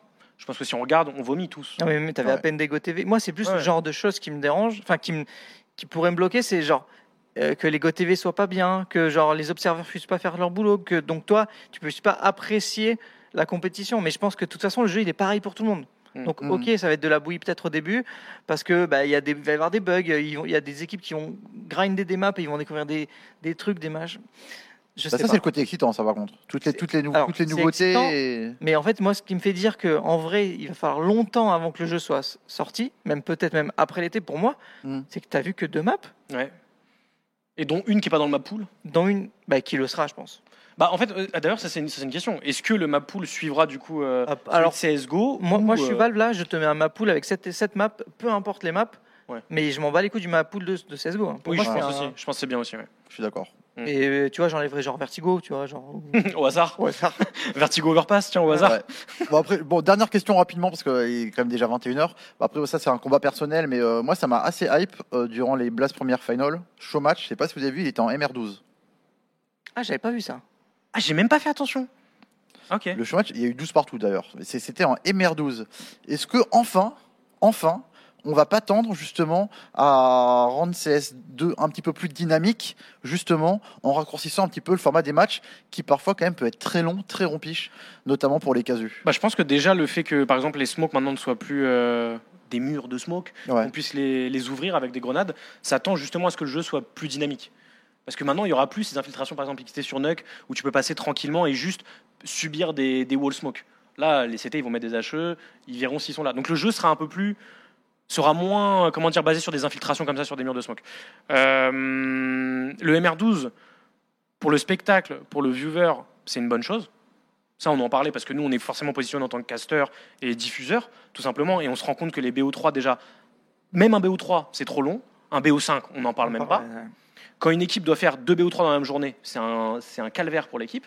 Donc si on descend vers du MR12, forcément, pour euh, le point de vue euh, diffuseur, broadcast ou autre, c'est bien. Même, je pense, pour le plein- point de vue joueur. Parce que on parle là du, du côté broadcast et spectateur, et que par exemple, suivre un match de 4h30, c'est trop long. Mhm. Imaginez quand vous le jouez. Ouais. Imaginez 4h30 de. de euh, comment dire de, De où tu dois être- concentration, de concentration ouais. merci de concentration où tu dois être à- au meilleur de ta forme au meilleur de ta com au meilleur de ton niveau individuel c'est trop long un BO5 c'est pour ça que ouais. le niveau est le niveau baisse au fur et à mesure des maps Après, on a vu des BO5 euh, avec des overtime, des matchs. Enfin, on se souvient de FaZe Navi, quoi. Ouais. Non mais, quel, non, mais historique, quel que soit le format, de manière générale, tu peux avoir des matchs de fou, quel que soit le format, même si Ouais. quand tu pars en MR30, Maintenant, avoir moi, des matchs de ouf. enfin, je suis totalement pour le MR12, euh, même déjà avant, parce que je trouve que c'est trop long en fait. Ouais. Euh, un round déjà, alors à l'origine, euh, on était sur du MR15, mais on- les rounds c'était 1,45 et la bombe c'était 35 secondes. et les freestyle, c'était 15 secondes. Et les freestyle c'était 15 secondes. Et euh, t'avais pas de pause tactique ni rien. C'était. Je crois que c'est Et arrivé le, à- et le partir du changement de side, c'était major, 30 je crois. secondes. Ok. ah il y avait ah oui il y avait 30 Ouais. secondes de changement de C'est-à-dire qu'en fait, en fait, là, Ah t'as- oui. en fait, t'as tout augmenté petit à petit. Ouais. Donc, ouais. t'es passé Ah, pour d'un, passer les pages t'es publicitaires passé d'un match fait, qui durait. Ce que ça change pour euh, le 35 minutes côté fois. changement de side et tout, je viens parce que c'est pour le diffuseur entre guillemets, il faut mettre Ouais. des pubs, Ouais. des machins. Non, mais tout ça pour Mais dire que, en en fait, même voilà. temps, le jeu a changé quoi. Enfin, je, je- je- pour moi, ça, je vois toujours pas la vraie justification de. On passe à 1,55 parce qu'il y a des smokes, quoi. C'est pour ça? Hmm. Je sais pas. En tout cas, moi, je serais plus pour d'abord tenter le 1, 45 et 35 secondes de bombe que repasser en MR12 tout de suite. Je sais pas. Le, Mais le je suis open 55, au- je crois que c'était pas, c'était pas lié au mollo surtout Parce que ça offrait plus de, de ressources au CT pour bloquer plus longtemps les mollos. Du coup, il fallait rallonger un petit peu. Je sais plus. Honnêtement, je sais Franchement, je sais plus, mais je- Je pense qu'il y a, qu'il y a un bail comme ça, parce qu'au début, Ouais. les molos étaient un petit peu sous-utilisés, Hmm. et dès qu'elles sont rentrées dans la méta, un petit peu comme les smokes, bah, les mecs pouvaient faire tourner smoke Ouais. puis mollo sur une zone. Et après, c'était impossible Et de il y avait un petit quoi. peu d'abus. Par rapport à ce que tu disais avant, les, tes mouvements, tes machins, faut, faut se dire que c'est CS, mais que dans deux ans, on va encore découvrir des trucs. Ou même ça va changer juste euh, en termes d'update. hein. Oui, ça va encore changer en Ouais. plus. Et l'autre fois, je voyais cette stat, genre la première finale de Major, donc euh, trois maps, euh, Nip, euh, Fnatic, il n'y a pas eu un mollo acheté. Oui, je l'ai Tu vu. l'as vu cette stat? Ouais. Ouais, ouais. C'est pour dire à quel point le jeu évolue, la méta va évoluer, et que ce système de smoke euh, qui disparaît, qui machin, ça va. Enfin, on va encore découvrir plein de trucs au fil des- des- du temps. Donc, je pense que perso, je- enfin, j'ai pas peur de l'évolution du jeu. Quoi. Je pense que si c'est de la bouille pendant 6 mois, un an, ben, c'est de la bouille pendant 6 mois, un an, mais on sait que derrière, pendant 8 ans, ben, ça sera. Sival quoi. travaille bien. Hmm. Et Sival va, va- va- Travaille bien. réagir vite. Mais euh, je pense que ouais, pour finir, il y aura peut-être un chamboulement si certaines équipes commencent à grind dès maintenant euh, CS2. Il y a des équipes qui ont commencé à prac sur CS2 Et aussi. je me demande s'il n'y a pas des mauvais résultats d'équipe qui sont liés à ça. hein. Bah, après, il y a que Mirage, donc euh, je me demande. Ouais, ouais, tu ouais, fais, pas, tu mais fais pas 4 mirages par jour, quoi. bah, Tu peux. hein. T'as. Mirage, Ah, en mais vrai, c'est tu peux, surtout hein. la- Ah ouais, la- les mécaniques, euh, Ouais, les smokes, les... apprendre le, tout le nouveau truc. Quoi. En fait, je me dis, si t'es une équipe T2, t'as tout à gagner à faire ça. Oui. T'as tout, t'as tout T2, T3, peu importe. Quand t'es pas dans le T1, t'as tout à gagner à essayer de prendre de l'avance sur tes adversaires dans la méta. Euh, Après, c'est c'est tellement dans le présent, tu, fais un mauvais tournoi, tu peux te faire kick. Enfin, c'est... Oui, oui, bien sûr, bien sûr. Maintenant, une vraie question sur le, les dernières mises à jour au niveau du loadout. Donc, euh, Ouais. Mm. ton, ton nombre d'a- d'armes maximum, Oui. là, Ouais. Ça, euh, et aussi le fait de revendre. Qu'est-ce que vous en pensez? Enfin, Le fait de revendre, on en a déjà parlé, mais. Bah, sur le temps de revanche, moi, c'est une bonne chose, parce que c'est quand même moins punitif, je trouve, et euh, tout simplement, Puis tu peux avoir un changement de stratégie pendant le warm-up. Hein. Clairement. Et intéressant aussi. Et même au-delà, même au-delà des tournois terrain, mais même tu vois, pour les joueurs, les joueurs beaucoup plus casus, tu vois. Enfin, t'es là, début de round, t'achètes par réflexe, ah ben fallait pas acheter, tu peux revendre, ce genre de choses. Donc ça, c'est plutôt cool. On a eu le cas avec Oni, même en, en matchmaking, on n'avait pas énormément d'argent, on pouvait pas acheter full stuff. Ouais. Il a acheté une smoke. Je lui dis, ah frérot, j'aimerais bien piquer la panta. Tu peux avoir des flashs? Il m'a dit, j'ai déjà acheté. Je lui dis, frérot, revends. Ouais. revends ta smoke, achète de flash.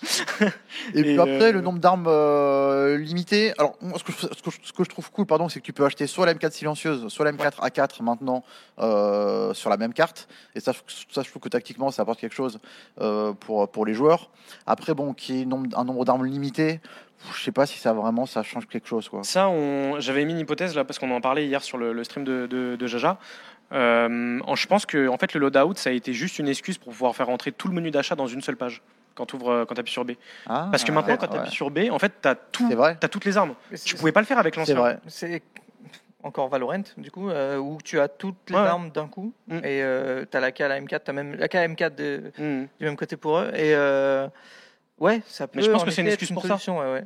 Par Et- contre, ça va complètement faire disparaître mm, beaucoup d'armes. quoi. Oh, le PP Bison, tu le verras plus.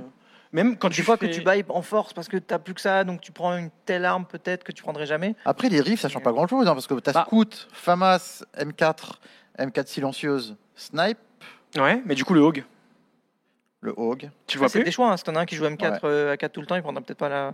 pas Bah. pour des drops et tout, ça peut aider, mais. euh, Bah, en vérité, déjà, pour les Bah, drops, ça peut aider. Le Snipe, t'es obligé, et- que, obligé que tout le monde ait un Snipe. T'es obligé quand t'es riff d'avoir un snipe parce qu'il faut que tu puisses le dropper et même le scout on en parlait parce que ton sniper voudra un scout Ouais. et le drop scout au deuxième round c'est en fonction de qui a fait un kill Exactement. qui a 2350 Ouais.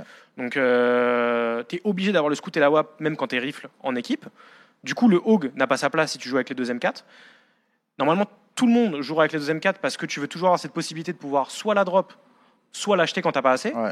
les rounds 2 tu pourras toujours avoir ton M4S maintenant donc ça ça va être bien pour les rounds 2 en CT C'est peut-être le FAMAS qui va en pâtir. Ouais mais t'es obligé d'avoir un FAMAS quand même Bah, tu fais après des gens qui préfèrent peut-être jouer à tu peux faire MP9, tu vois. armes. C'est combien C'est 5 non 5 Non, c'est 5, mais t'as- non. FAMAS, 2 M4, les deux snipers. Il te manque le Hog. En fait, t'as le Hog et l'auto-sniper qui n'auront plus de place dans les loadouts. Donc, du coup, ils vont disparaître. Après les MC, SMG, ça, ça change rien. SMG, ça ne change rien. Et pistol, ça change pas grand chose non plus. Ça parce change que, rien. euh, Ça change rien. J'avais fait le tour, et j'étais même obligé de rajouter des SMG parce que je voulais finir mon loadout. Ouais. Mais par exemple, je mets mon MP9 ou mon Mac 10 et mon MP7 qui est le deuxième, le deuxième PM que je joue. J'ai mis l'UMP parce qu'il y avait une cinquième place, mais je ne Mhm. l'utilise jamais l'UMP. Et j'ai mis des pompes parce que, vas-y, il fallait mettre des pompes. J'ai mis une Max 7 et XM. En terreau, je me suis forcé à mettre un Sawedoff. Mais sinon, je l'utilise pas, quoi. Par contre, vrai, ce qui est dommage, c'est par exemple la Scarel, que tu peux voir parfois sur des fanside. Ouais. Quand Ouais, tu les verras thunes, voilà, ça, là c'est sûr que tu la verras plus. Kargan va être triste. Ça, c'est sûr que, que tu la verras plus. Enfin, bref. On aura le temps de voir tout ça. En tout cas, c'est une longue émission malgré tout. Même si on a Ouais. commencé en retard, on, on s'est bien rattrapé. Déjà 21h10. Euh, bah, écoutez, merci à tous, en tout cas, de nous avoir suivis. Euh, alors, le player break n'est pas encore totalement fini. Enfin, pas totalement commencé chez nous parce que euh, la semaine prochaine, Nel, normalement, on est, on est censé se revoir. Ouais. Euh, ben, en théorie, on va. Moi, je vais voir s'il y a d'autres trucs à leak. Et normalement, il y aura deux, trois trucs qui vont pop. Et euh, peut-être qu'on va essayer de faire une émission ou un show match sur CS2 ou un truc. euh, on vous tiendra au courant euh, sur Twitter. Euh, Est-ce qu'on invite quelqu'un pour faire une émission Est-ce qu'on n'a pas une surprise Euh, On verra. Hmm, On verra ça en tout cas, bah, raison de plus en tout cas pour, pour rester connecté, de, pour nous suivre et également sur Twitter, sur nos réseaux sociaux pour ne rien rater de l'actualité sur 1 PV. Merci de nous avoir suivis en tout cas.